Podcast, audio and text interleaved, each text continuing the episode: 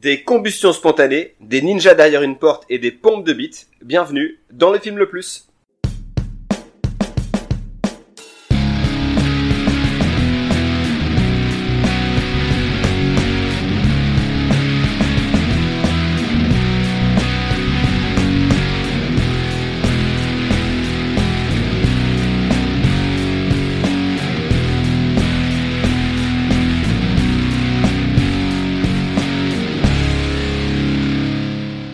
Salut à tous, bienvenue dans le film le plus, podcast ciné qui nous permet de découvrir ou de redécouvrir certains films, qu'ils soient bons ou mauvais. Je suis accompagné comme d'habitude de mes fidèles Rodies, Aurel et Alex. Salut les gars Salut, salut. Vous allez bien? Bah, Très bien depuis le dernier épisode. Très très bien, écoute. La tradition, vous la connaissez, on ne commence jamais une émission sans notre fidèle top 3. Et aujourd'hui, puisqu'on va parler de rock'n'roll, euh, je vais vous demander votre top 3 de groupes de rock préférés. Oh bah moi ça va être simple, euh, Queens of the Stone Age, euh, Arctic Monkeys et Royal Blood. Parfait. Et toi, Alex? C'est Pink Floyd, Alice in Chains et ex Queen of the Stone Age et Foo Fighters. Ok, moi c'est The Plasticine, Ubastank et The Hanson. et j'ai failli mettre Aerosmith, mais euh, seulement la, période Armageddon, parce que je suis un homme de goût.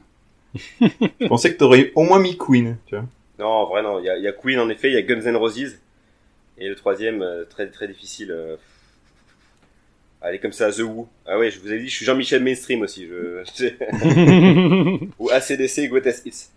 Alors, petit rappel hein, du principe de l'émission, vous commencez à le connaître. Nous avons choisi un thème. Et puisque nous sommes trois, chacun d'entre nous a sélectionné un film qui s'y rattache.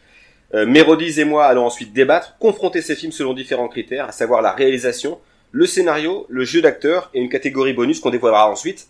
En fin d'émission, nous devrons déterminer quel est le film le plus, et aujourd'hui nous voulons savoir quel est le film le plus rock'n'roll. Mais Pierrot, qu'est-ce qu'un film rock'n'roll?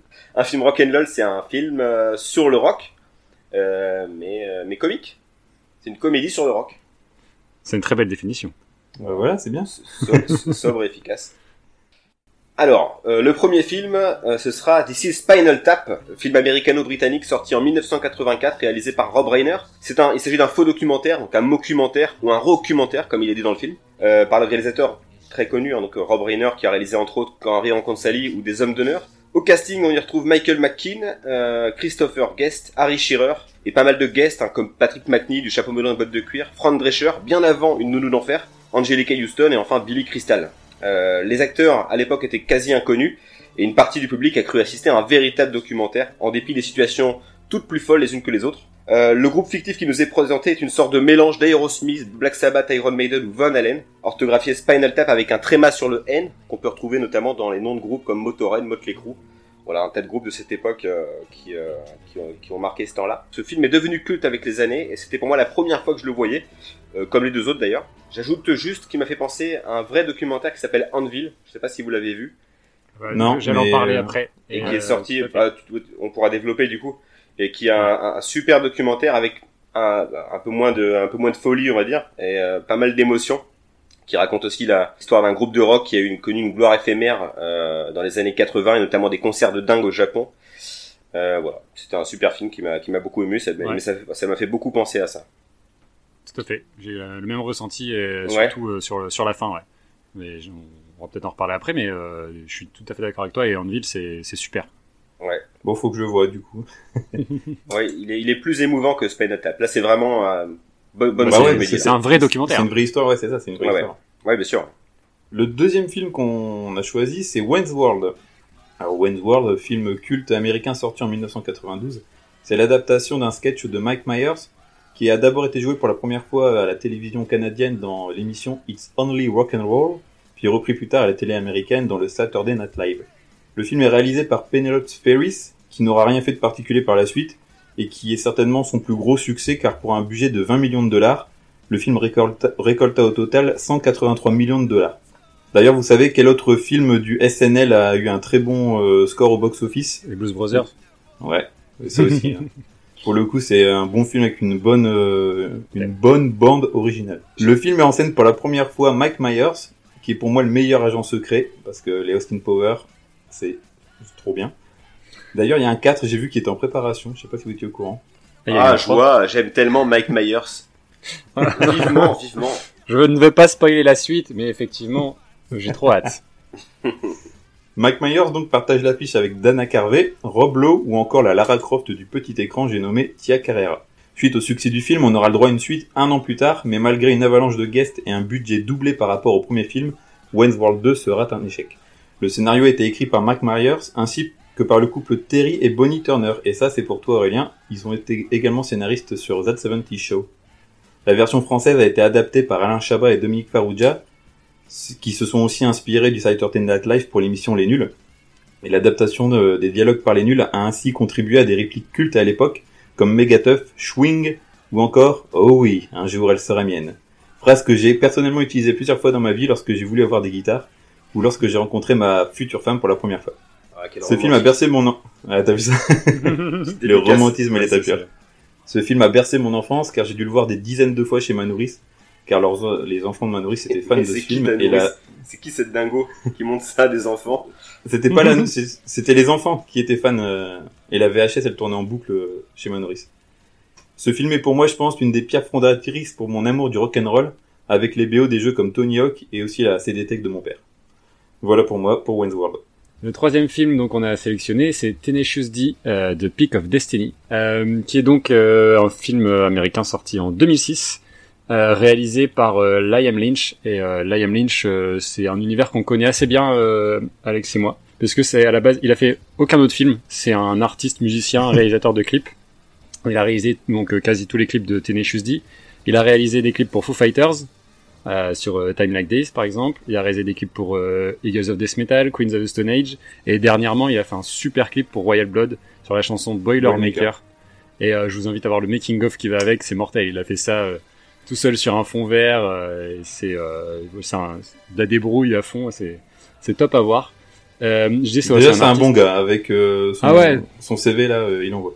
Ah oui, bah oui, puis c'est vraiment là, pour le coup, on parlait de nos groupes préférés, c'est c'est vraiment notre univers là, on est vraiment dedans. Et il a même fait aussi l'artwork de l'album Zen de Zen Crooked Vultures, donc qui réunit Joshua Homme de Queens of the Stone Age, Dave Grohl donc de Foo Fighters et Nirvana, et euh, John Paul Jones, c'est ça, je dis pas de conneries, de Led Zeppelin, le euh, bassiste, de Led Zeppelin. Et donc ils ont fait un projet ensemble qui est super album de Zem Crooked Vultures et c'est lui qui a fait tout l'artwork. Il avait aussi fait l'artwork de l'album euh, euh, Era Vulgaris, en tout cas la petite ampoule euh, Bolby pour ceux qui, qui connaissent. C'est lui qui l'animait et c'est lui qui faisait la voix. Donc, euh, donc voilà. Euh, on parlait de Dave Grohl. Bah, Dave Grohl est également dans le film. On, le, on en parlera un peu après puisqu'il il joue le, le boss de fin. Et euh, parce que ce que je n'ai pas dit, donc c'est que Tenacious D raconte l'histoire plus ou moins vraie euh, du groupe Tenacious D, qui est composé en fait de Jack Black et Kyle Gass, qui sont donc deux acteurs. Jack Black bien plus connu que Kyle Gass, puisque on l'a vu dans, dans pas mal de films, et je vais vous citer des films où je suis sûr que vous vous souvenez même pas qu'ils étaient dedans. Ah, si on en a parlé un, Waterworld. Et effectivement, il est dans Waterworld, Demolition Man et Histoire sans fin. Et ça. Ah, pour Jack Black, je crois que tu parlais de Kyle Glass. Jack Black, ah oui, non, Waterworld.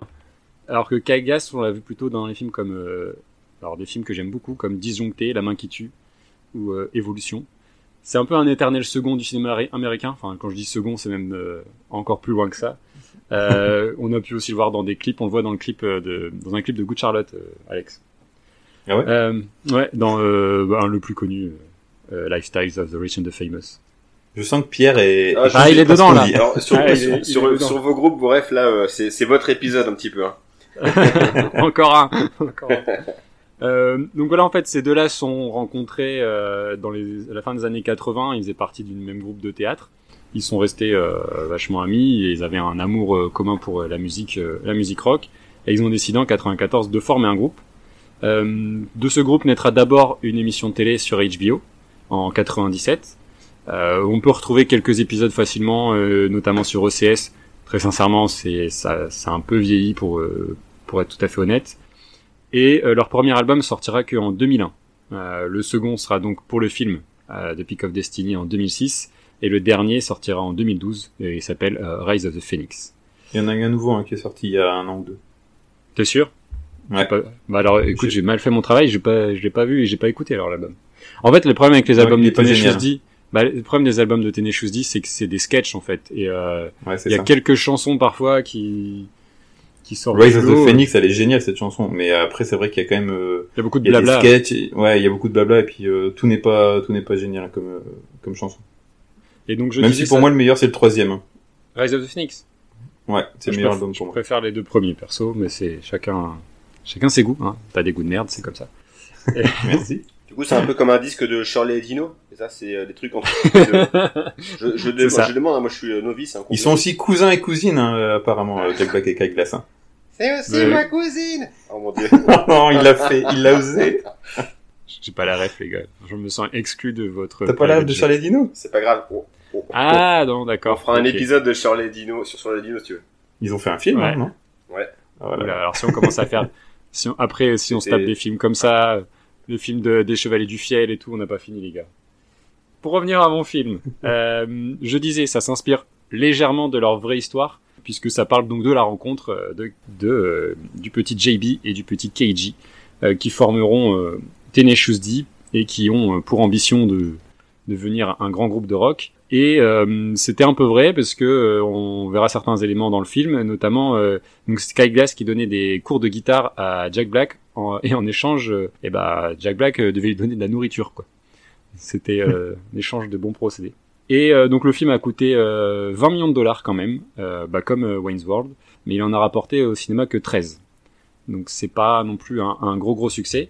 On retrouve pourtant euh, pas mal de guests aussi euh, dans le euh, dans le film, euh, puisqu'on y voit euh, euh, on y voit Amy Adams qui se prend euh, de la cervelle sur la tronche. On y voit euh, Il y a Karim Debache d'ailleurs à côté. Ah oui, Voilà. c'est vrai qu'il y a Karim Debache dans le film. si, si, j'ai noté. On y croise aussi Tim Robbins, euh, Ben Stiller et euh, ou encore euh, les euh, les musiciens Meatloaf et euh, Ronnie James Dio. Voilà pour Meatloaf, Tenacious il y a D. aussi dans Wayne's World. C'est vrai, tout à fait. Bon, les présentations sont faites. Est-ce qu'on passerait pas euh, à la bagarre?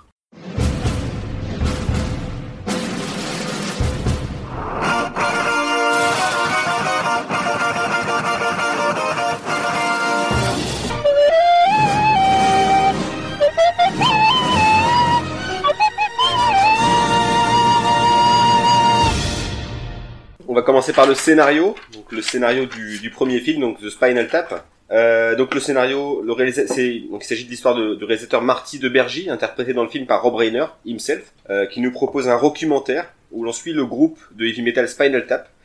Euh, vous savez ce que ça veut dire en anglais, les gars? Ponction lombaire. Euh, ponction lombaire, Ça n'a ouais. aucun sens. Un groupe qui a connu la gloire à la fin des années 60 et 70 et qui se prépare à un comeback aux États-Unis. On découvre, on découvre que le groupe a, a connu beaucoup de déboires, notamment une étrange malédiction assez absurde qui toucha les batteurs successifs du groupe. Et cette aventure sera mouvement- mouvementée, un chanson sexiste, problème de scénographie. Nombre désaccords vont émailler leur tentative de comeback. Donc voilà, une belle histoire sur une bande de bras cassés. Je commence, je commence juste par euh, juger un petit peu le scénario. J'ai trouvé, j'ai trouvé super moderne pour l'époque. J'étais hyper surpris pour un film de, de 1984. Je sais pas ce que vous en avez pensé. J'ai trouvé méga actuel, notamment par rapport au thème abordé, que ce soit le, le racisme ou le sexisme. Oui, complètement. Mhm. J'étais surpris en fait. Je pensais pas du tout euh, tomber sur un film comme ça. C'est assez drôle d'ailleurs le passage où euh, bah, c'est euh, le personnage joué par euh, Fran Walsh Ouais. euh, qui dit euh, on est en 1984 maintenant, on met plus des femmes nues sur des pochettes. Et euh, effectivement, elle dit euh, on est en 84, on met plus de, enfin, on- les, les choses ont changé. on- Et euh, c'est un peu le discours qu'on retrouve aujourd'hui. Et tu te dis bah en fait euh, ça a mis du temps à évoluer. Et euh, j'ai trouvé, j'ai eu la même réaction que toi en tout cas sur ce passage-là, sur le sexisme effectivement, sur l'homophobie aussi. C'est euh, c'est un thème qui est abordé. euh, et de manière euh, très très drôle aussi. Et je, pour le coup, je suis d'accord avec toi sur le- la thématique. Et puis euh, pour expliquer un petit peu hein, comment est abordé le sexisme, en gros le, le groupe euh, s'apprête coup à faire un comeback et la pochette de l'album euh, pose quand même un petit souci avec le sexisme. Il s'agit du- d'une femme à quatre pattes qui a Conduite de miel. ouais de- pour l'album Smell the Glove. Donc elle a une laisse et on voit la, la main d'un homme la tenir. Et ouais, donc euh, évidemment ça pose quelques problèmes pour euh, Tout ça, c'est des refs. euh, en fait, le film, il est bourré de références à la culture rock, à cette euh, histoire de pochette. Ça fait référence à Bon Jovi aussi, qui avait fait un- une pochette d'album qui a été décrite à l'époque, ou Rolling Stone, euh, Sticky Fingers. C'était des, des pochettes quand ils sont sortis qui ont fait euh, qui ont fait scandale parce que c'était assez vulgaire. Du coup, voilà. Et on retrouve du coup dans le film beaucoup de euh, d'éléments comiques, mais qui sont issus de vraies histoires euh, de, de, de groupes de rock. Et moi, c'est ça que j'ai bien aimé. Je trouve que l'histoire, elle est intéressante parce que pour un documentaire, il y a quand même, je trouve, une trame scénaristique. Et on voit au début un peu l'histoire du, du groupe, les, les coulisses des concerts, les galères qu'ils ont eues, euh, l'arrivée de la Yoko Ono. Euh, t'as des flashbacks, t'as pas mal de flashbacks qui viennent, euh, ouais. qui viennent rythmer. C'est mortel. Et du coup, en fait... l'évolution de leur style et comment ils, à chaque fois ils s'adaptent au mode. Euh, ouais, c'est ça. Il a rend. Bah comme les Beatles quoi, c'est. Ouais, ouais, ils sont hyper, hyper, opportunistes bien sûr. Ouais. C'est ça, t'as le mode hippie aussi qui arrive. Je trouve que c'est bien fait parce qu'on on a vraiment du coup, comme je disais, une trame scénaristique et on a envie de savoir ce qui va se passer après pour le groupe. Et euh, c'est pas juste un documentaire et c'est pas juste aussi une succession de blagues parce que le film c'est quand même euh, une comédie. Les gags ils sont ils sont là mais ils sont bien distillés dans l'ensemble de, de l'histoire. Et euh, je trouve que ouais c'est c'est vraiment une, un bon film qui m'a fait marrer mais en même temps qui est intéressant. Et pour le scénario aussi, il y a beaucoup de, il y a beaucoup d'improvisation. Hein. Euh, apparemment, c'est des, en fait, c'est les personnages qui avaient déjà créé les, les acteurs, que ce soit euh, Harry Shearer ou Christopher Guest, et euh, ils avaient juste une trame narrative qu'ils devaient suivre. Et après, par contre, leurs textes sont quasiment tous improvisés. Ouais, c'est ça. Ouais. il, y avait, il, y avait, il y avait pas de script. D'ailleurs, la première scène au début, quand euh, il interviewe les, quatre gars, euh, le réalisateur du film, euh, il pose les questions, mais les quatre musiciens, ils étaient pas au courant des questions. Ce qui fait qu'en fait, ils improvisaient. Ils avaient juste la base de l'histoire du groupe, les albums qu'ils avaient inventés, qu'ils avaient créés à l'époque. Et en fait, à partir de ça, les quatre acteurs, ben, ils inventaient des histoires. Et d'ailleurs, tu le vois, hein, il, se marre un peu. Il y en a un qui cache un peu sa, sa bouche. Oui, il y a, y a, un ou deux moments où Christopher Guest peut pas s'empêcher de rigoler à une blague, ouais. à une phrase dingue d'un des autres acteurs de la bande. Ouais. Et en fait, il y a eu euh, à peu près 100 heures de de rush ils ont filmé tout et n'importe quoi et puis euh, après ils ont dit bon, bon on va essayer de faire une histoire avec euh, avec tout ce qu'on a. je trouve ça vraiment bien foutu quoi. C'est vraiment des gars ils se sont fait plaisir sur euh, sur l'idée, ils sont allés à fond dans leur délire et et c'est plutôt réussi. Ils ont utilisé vraiment le faux documentaire comme un outil et euh, un outil de narration et, et, ça marche plutôt bien parce que mine de rien il y a comme une histoire. Tu suis tu suis un cheminement d'un point A à un point B. Cette équipe de losers qui essaye de retrouver de la notoriété euh, aux États-Unis et, euh, et où ça, ça va de pire en pire euh, et ça s'enchaîne comme ça et c'est il y a une vraie histoire. Enfin, c'est pas c'est pas juste on va nous montrer des choses. On a l'impression de voir un documentaire et c'est ça qui avait troublé les gens à l'époque effectivement. Alors qu'en fait, on ça reste une comédie et, et euh, une comédie bien écrite. Les, les gens étaient vraiment cons à l'époque quand même parce que bon, le, dès le premier quart d'heure avec les l'histoire du vomi qui n'est pas forcément le, le sien. Enfin, non, tu as, as bien compris que c'est pas possible en fait ce qui s'est en train de se dire là. Bah, en fait, j'ai euh, trouvé deux trois trucs sur internet et notamment euh, Ozzy Osbourne ou euh, The Edge de U2 qui quand on vu le film ont cru que c'était vraiment un documentaire et du coup ils ont pas rigolé parce qu'ils ont dit ouais mais en fait non bah, c'est pas drôle quoi c'est vraiment ce qui se passe pour les groupes de rock donc vraiment comme quoi il y avait, il y avait deux manières de voir le film quoi les et c'est assez marrant quoi. Et d'ailleurs, le, le, film, le côté documentaire et tout ça, c'est ce qui a inspiré par la suite. C'est l'un des premiers, je pense, en plus, qui est sorti au cinéma. Avant, c'était pas le genre de, de, de, choses qui se faisaient. Et c'est ce qui va inspirer après The Office, ou euh, comme on a dit tout à l'heure, des vrais documentaires comme Anvil, ou aussi le documentaire, je sais pas si vous l'aviez vu sur Metallica pendant la conception de Saint-Anger. Si, si, je l'ai vu, ouais. Où tu suis euh, Lars Ulrich euh, qui s'en fout royalement. Ouais, qui est dans son combat contre Napster, euh, l'autre ouais, c'est ça. En, en James Hetfield qui est en, en cure de désintox et tout ça. Et euh, en fait, le, le c'est marrant, c'est que le Spinal Tap, c'est un faux documentaire, mais en fait qui est vachement réaliste sur euh, sur le, le, le rock'n'roll et je trouve bah, ça vraiment bien foutu. C'est hyper documenté et je trouve ouais. que le scénario se moque jamais vraiment de ses personnages. Et euh... ouais, c'est bienveillant. Il y a il y a pas ce côté euh... ils sont un peu concons, mais c'est pas méchant, avec eux. Ouais, c'est ça. Et puis alors ça fait toujours partie du scénario de l'écriture du film, du moins. Je trouve que les chansons sont hyper bossées. Euh, c'est bah, ça fait ouais, les paroles euh, ouais, sexistes à mort. ouais, mais c'est le, pas, le, le, pas subtil, le, son, hein, le son de leur chanson, ça fait vraiment crédible, que ça fait vraiment groupe de rock euh, qui aurait pu exister. Il faut savoir aussi les les, les, les acteurs, c'était vraiment des vrais icos hein, euh, quand tu les vois sur scène. C'est vraiment eux qui jouent leurs chansons et tout ça. Donc euh, à la base, c'est aussi une c'est un sketch qui vient d'une émission anglaise, mais qui a pas marché. L'émission anglaise, je crois que c'était juste eu un ils ont fait un pilote et ça a pas fonctionné. Et du coup, ils ont gardé l'idée. Après, ils ont été, ils ont créé un documentaire, euh, un court métrage de 20 minutes, où d'ailleurs tu vois la, la, scène un peu les Beatles quand ils sont en noir et blanc, qui racontent le début du groupe. Ça, ça a été euh, fait pendant le court métrage. et ils l'ont gardé après dans le film et comme euh, d'autres scènes aussi qu'ils ont remis dans le film. Donc ils sont avec ce court métrage de 20 minutes, ils sont allés voir des producteurs et les producteurs leur ont dit non non ça marchera pas votre truc. Et donc ils ont galéré pour avoir les subventions pour pour faire le film. Ouais. Et, euh, et en fait c'est quand ils ont euh, quand ils étaient du coup à la à la télé qui euh, se sont rendus compte qu'ils étaient euh, tous les quatre euh, musiciens et qui se sont dit bah vas-y il faut faire un truc à partir de ça quoi il y a moyen de, de se marrer. C'est euh, c'est quelque chose qui, qui a marqué, euh, enfin qui, a, qui a influencé pas mal de monde. hein. Euh, moi, j'ai vraiment beaucoup pensé euh, pendant le film à South Park. Alors déjà par rapport à Rob Reiner et que euh, ça devient un personnage à part entière de South Park. Bon, un personnage Ouais, un il- peu dégueulasse. Il est maltraité hein, dans ce Spark. Oui, oui, il, en- il prend cher. Mais euh, on fait référence à un sandwich au caca. euh, on fait référence à la combustion spontanée. Enfin, tout ça, c'est euh, des thèmes qu'on Ouais. trouve pas mal dans les épisodes de South Park. Et euh, ça m'a marqué. Je me dis, je pense que Trey Parker et Matt Stone doivent être assez fans du film. Ça leur correspond assez bien. Donc, euh, j'ai beaucoup pensé à ça. Puis, il y a vraiment des, des scènes euh, cultes. Il y a scènes cultes maintenant. Enfin, le, le- la scène avec le, l'ampli Marshall avec le bouton qui va jusqu'à 11. Ouais, tout D'ailleurs, c'est Vous mortel. saviez que sur euh, UM, IMDB, juste pour ce film-là, la cotation elle va de 1 à 11. Ah non, je ne savais pas. C'est excellent. C'est marrant.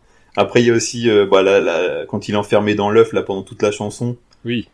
Ça, Des comiques de situation. euh, Ouais, c'est ça. Perdu dans, quand ils sont perdus dans les coulisses, je me souvenais plus de Oui. cette scène, et en la revoyant, Oui. je me suis, Ouais, parce que La c'est- gêne. C'est pareil, c'est Mort c'est un- de rire. T'as raison, c'est un point fort du scénario. Même les scènes de comédie, elles sont super bien écrites. Moi, je pense à la scène elles notamment sont, du, elles ma- sont du subtiles, manager. c'est ça, c'est, Toute la scène du manager qui vient chercher la, la sculpture de Stonehenge. Je sais pas, la, la façon dont, dont c'est amené, j'ai trouvé ça excellent avec le mec qui a un problème pour compte- pour euh, pour, pour passer de, de, de, de décimètre à, à mètre. Ouais. Sur les cotations de la sculpture qu'il a commandée. En- C'est c'est au final, le, le mini Stone Age avec le nain euh, à côté. Ah, c'est C'est- ils sont pathétiques, mais mais c'est pas méchant. Enfin, c'est vraiment, il y a ce côté, ouais, comme tu disais, bienveillant et et ça ça passe super bien. quoi. C'est vraiment euh, une bonne comédie et qui, comme tu dis, a pas vieilli quoi. Enfin, même si euh, après plus en termes de réalisation, mais euh, sur les thèmes abordés et tout ça, euh, Ouais, non, c'est très, ju- juste la patine. Hein. Sinon, d'un point de vue réel, il y a, il y a pas du, c'est pas vieilli, mais c'est vraiment il y a une patine ça. euh, Mais mais sinon, euh, non non, le, le- la, la thématique, l'histoire, elle se suit euh, super bien parce que tu peux te dire bon, un, un faux documentaire où, où est-ce que ça va m'emmener Est-ce que est-ce que je vais rentrer dedans facilement Tu rentres super vite dedans, je trouve. Et euh, c'est hyper drôle et euh, et pour revenir sur aussi la fin euh, et le parallèle avec euh, Anvil, euh, donc l'histoire du vrai groupe Anvil, le, justement le dernier concert au Japon fait carrément écho à la dernière scène de, de Anvil où ils Bien sont sûr. en festival au Japon, ils ont peur de n'avoir personne et finalement là, alors que c'est le premier concert de la journée, ils jouent en milieu d'après-midi et la salle elle est pleine à craquer et ils se rendent compte à quel point les gens n'ont pas forcément oublié. Et on a, ça fait vraiment écho à ça, donc euh, ça, ça- c'est pour ça que j'ai- c'est à ce moment-là j'ai vraiment pensé à- au film euh, sur Anvil et euh, je trouve ça assez rigolo. euh. Mais ce qui est marrant aussi, c'est que en, pour- dans, la, dans la vraie vie, c'est que euh, au Japon, c'est vrai qu'ils ont quand même une sacrée culture rock. Mm. Euh, Il y a quand même beaucoup de groupes encore qui tournent vachement bien là-bas, des groupes des années 80, euh, qui nous peuvent paraître maintenant un peu ringard, des trucs de glam rock et tout ça, mais comme le groupe euh, Journey qui fait une carrière de fou Ouais. au Japon, euh, alors qu'ils Mm. sont complètement oubliés chez nous en Europe ou aux États-Unis. Ouais, comme Mireille Mathieu en Russie quoi. Ah oui, oui, un peu. Oui, dans un autre, dans vrai. délire, Un ouais. autre- Un autre truc, mais ouais. T'aimes bien Mireille Mathieu, j'ai l'impression, Aurel, non? Ah, mais, grand C'est ta fan. cam, ça. Grand, grand fan. Ça, c'est. Il a la même coupe de cheveux d'ailleurs. Bon, les gars, on a tout dit, je pense, sur le scénario de The Spinal Tap. On passe au suivant? Yes. je pense. On passe à Westworld. Oui, et là, je sens que il va y avoir bagarre. Allez. On va Alors, le rouer donc- de coups. Alors, petit euh, récap euh, du film. Le film raconte l'histoire de deux jeunes adultes, Wayne et Garth, qui animent une émission Wayne's World depuis le sous-sol de leurs parents. L'émission va se faire repérer par Benjamin, un producteur TV, et ce dernier souhaite euh, professionnaliser le show et se faire au passage un max de blé. Malheureusement, tout ne va pas bien se passer entre le producteur et les deux amis, car l'arrivée de Cassandra, bassiste d'un groupe de hard rock, va créer des conflits entre Wayne et Benjamin, qui vont tous les deux tomber amoureux d'elle. T'as vraiment été chercher un résumé sur internet pour Wayne's World, quoi. Non, non, je l'ai fait euh, de moi, de, de Il a moi-même. fait sa petite rédaction. C'est ça. Et bon, je vais commencer parce qu'en fait, j'ai un problème avec ce film. Euh, je vous explique. C'est un film, pour moi, c'est un film culte de mon enfance, comme j'ai dit tout à l'heure. Je l'ai vu et revu les phrases, euh, je l'utilise euh, encore dans, dans la vie de tous les jours. C'est un film qui est ancré dans mon cerveau. Et ça devait faire au moins 20 ans que je l'avais pas vu. Et je l'ai vu et je me suis pris une claque en fait en me disant ah ouais, En fait, euh, ben ça a vie quoi. C'est un film d'une époque révolue des années début 90 et le voir maintenant avec euh, mes yeux d'adulte, ben, je me dis que ça manque de cohérence. Euh, notamment, tu vois, je pense à la scène avec euh, Garth qui est en train, qui joue avec un bras robotique là et qui est énervé et Benjamin il arrive, il lui parle et il le pète. Ça a aucun sens. Enfin, il y a plein de choses comme ça, des, des sketchs qui sortent de, des, des bouts de, de sketchs, de scènes qui sortent de nulle part. Et ouais, ça manque de rythme aussi. euh, Enfin voilà, j'ai un problème, c'est que j'adore ce film, mais j'aurais voulu le garder avec euh, mon mon recul euh, de ce que je repensais à l'époque. Et là, euh, j'arrive pas quoi. C'est c'est compliqué. C'est une catastrophe. hein. Non, mais le scénario, catastrophe. il n'y a pas de scénario. Euh. Y a rien, y mais- rien. C'est un enchaînement de scénettes en fait. Les types, ils ont pris du papier, ils se sont essuyés avec, quoi. C'est tout ce qu'ils ont fait. C'est une catastrophe. J'ai rien compris. Et ça m'a pas intéressé d'entrer. J'ai été expulsé du film euh, au bout de 10 minutes. J'ai tout Ouais. regardé, hein, mais... euh, Et je peux comprendre qu'une personne euh, qui regarde le film pour la première fois aujourd'hui, ben c'est désuet quoi. Le film il est il est pas. Je l'avais de- déjà vu comme toi gamin, mais là, j'avais aucun souvenir. Et en fait, bah là, je l'ai vu euh, il y a moins d'une semaine. Ah, j'ai oublié les trois quarts. Après, j'ai dormi une petite partie du film. Ça faisait longtemps que j'avais pas dormi en regardant un film euh, par rapport aux premiers épisodes. Là, franchement, ça a été dur, quoi. En fait, le rythme de la manière dont c'est écrit, euh, les blagues, ils- en fait, à chaque fois qu'ils sortent une, euh, qu'ils sortent un- une réplique, j'ai l'impression qu'il y a un blanc derrière, tu sais. Et ouais, du pour, coup, c'est pour créer une sorte de malaise, je, je ne sais pas. Je, sais- je sais pas il y a un rythme, ouais, un rythme comique qui est nul en fait. C'est- C'est qui est daté, complètement daté peut-être. Non, parce que même à cette époque-là, il y a même, je, je dirais même que Ace Ventura, le 1, en termes de de- d'écriture au niveau de scénario, de scénario, ça se tient plus, quoi. C'est vrai. Là, Ouais. c'est- c'est c'est décousu, on comprend pas, on comprend pas euh, l'enchaînement des événements qui leur arrivent. Bah même Ouais. quand tu vois jusqu'à la fin, à la fin il y a pas de fin en fait. Si, c'est ça- trois euh, fait- trois gags. euh, Ça, ça m'a fait rire, par contre. La, la, la fausse fin Scooby-Doo, ça, je dois reconnaître que ça, ça m'a fait marrer. Pour moi c'est- pour moi c'est la vraie fin. La fin Scooby-Doo? Avec le, Le vieux- le propriétaire le vieux du Oui. ouais, le propriétaire du du parc d'attraction. Pour moi c'est ça c'est la vraie. Et est-ce qu'il y a des répliques qui... Euh, bah, vous, vous, vous l'aviez déjà vu, est-ce que vous aviez... Enfin, toi, tu disais, Alex, que, que tu avais des répliques cultes de ce film. Est-ce que là, elles t'ont Ouais, elles t'ont bah- re- elles t'ont fait rire de nouveau en, vo- en voyant le film? Oui, certaines. En fait, je me souviens plus, je me souvenais plus qu'il était euh, quand même assez vulgaire euh, le film. Hmm. Il y a quand même pas mal de gros mots, mais euh, enfin c'est voilà, c'est des films, regarde comme dis- euh, Ventura et tout ça, c'est des films aussi. On avait déjà noté qu'ils étaient assez vulgaires. Maintenant, les films, je trouve aussi, sont assez assagis à ce niveau-là. Mais euh, il y a beaucoup de gros mots. Mais euh, oui, moi, les, les, ben, euh, toujours, ça me fait toujours marrer, c'est voiture, engagement, tout des choses comme ça. Si tu vomis, vomis là-dedans. C'est des phrases que j'ai tellement, tellement entendues quand j'étais enfant. Et comme je dis, c'est rentré dans mon cerveau. Et quand je les revois, je fais, ça me fait, j'ai pas rigolé, mais j'ai le petit, euh, un petit rictus en me disant ah ouais, c'est vrai, c'est là-dedans. Et- Non, mais Moi, je me suis dit, ces répliques-là, ça, c'est culte. En fait, je vous explique. Quand j'étais ado, tout le monde l'avait vu autour de moi, et beaucoup de gens faisaient, faisaient des blagues avec ces phrases-là. Bon, moi, je faisais semblant de les comprendre. Ah ouais, excellent, excellent. Mais je, non, j'avais jamais, euh, je compre, et je comprenais pas. Et là, j'ai enfin vu le truc, et je comprends toujours pas. Je, je suis euh, démuni. J'ai pas les clés.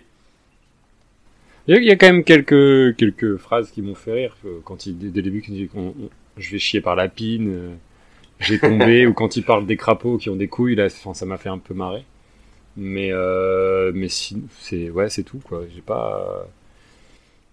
On sent pas, quand même que c'est que c'est Mike Myers qui, qui a écrit, qui scénarise le film. On, on va retrouver euh, ce type d'humour dans, dans, dans les Austin Power. Et c'est pareil, l'Austin Power, moi j'en garde des très bons souvenirs, mais du coup j'ose pas les revoir. J'ai peur de me prendre euh, la même baffe que pour Ah. ce film en fait. Moi, j'avais des vrais problèmes avec ça. euh, Je suis retombé sur un Austin Power. Et en fait, déjà à l'époque, ça me faisait pas vraiment rire. J'ai jamais accroché, je pense, à l'humour de Mike Myers. Je préfère largement celui de Michael Myers de Halloween, personnellement. Ah, c'est euh, vrai qu'il est plus sanglant comme humour. Ah ouais, je sais pas, je suis plus sensible.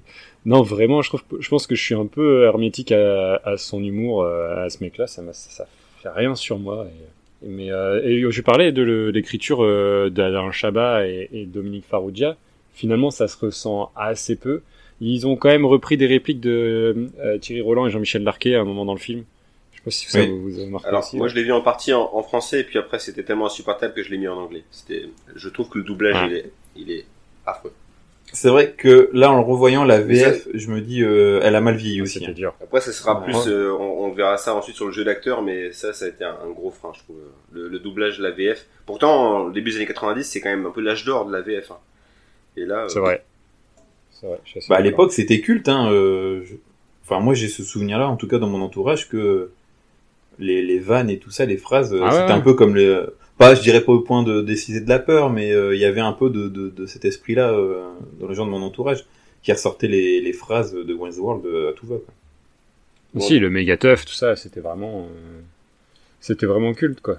qu'est-ce qu'on peut dire sur le scénario? C'est décousu, c'est vide, hein. le vide intersidéral, ouais. C'est ça, c'est ça. C'est un j'ai- enchaînement. J'ai quand même deux, trois euh, fun facts. Si, vous, si vous insistez, je vais vous les dire. hein. Oui, que vous avez oui, oui. Donne-nous tes fun facts. Euh, bon, bon, bon, on va parler quand même la scène culte du film, c'est quand même la scène de Bohemian Rhapsody. Euh, mais à la base, en fait, ça, vous, ça devait pas être cette chanson-là. En fait, Mike Myers, il voulait absolument Bohemian Rhapsody, mais les producteurs se sont dit, bah non, euh, ta chanson là, elle est trop datée, euh, il faut prendre un truc actuel, il faut prendre les Guns N' Roses. Et euh, Mike Myers, il a dit, non, non, euh, c'est Bohemian Rhapsody, sinon le film, euh, j'arrête. Et je pense que vous aurez été content du coup que le film Ah oui. se fasse pas. J'aurais adoré que les producteurs disent non, ça. non, bah, les couilles, on met Guns N' Roses, c'est tout. Et du coup, ça a relancé euh, la chanson, notamment euh, grâce au film. Et aussi, euh, quelques mois plus tôt, il y a eu euh, le décès de Freddie Mercury. Et d'ailleurs, dans, du coup, dans Bohemian Rhapsody, le film, Mike Myers joue le rôle du producteur euh, de Queen. Et quand euh, il y a la chanson Bohemian Rhapsody qui, qui est passée de, au producteur, Mike Myers dit euh, c'est de la merde, ça marchera jamais votre chanson. Bohemian Rhapsody, d'ailleurs, excellent film. Ouais, non, c'est vraiment un... Il y a que la fin qui est bien, euh, les 20 minutes de, du live aid, sinon le reste, c'est vraiment pas génial. Et puis aussi, euh, pour les fans de guitare, je sais pas s'il y en a qui écoutent, euh, peut-être euh, Pierre-Adrien. Il y a, il y a la Fender Excalibur qui, euh, qui dit la, la guitare mythique qui coûte une blinde. Et en fait, j'ai regardé un peu sur internet. À la sortie du film, vu que ça, ça avait tellement fait un carton, Fender a décidé de sortir une, une édition spéciale de, de cette guitare. Et euh, j'ai regardé sur euh, les sites de, de vente d'occasion. Elle existe encore, on peut les trouver. Et au final, elle est pas si chère. Elle a 400 balles, la guitare Excalibur. Mais Donc, Qu'attends-tu? Qu'attends-tu pour sauter sur l'occasion? Voilà, si, si quelqu'un m'écoute et, et veut me faire un petit cadeau. Moi, je L'anniversaire, c'est dans un mois. Une vieille footmaped euh, du collège, si vous voulez, euh, 20 balles. Le bon coin, mon profil, vous trouverez facilement.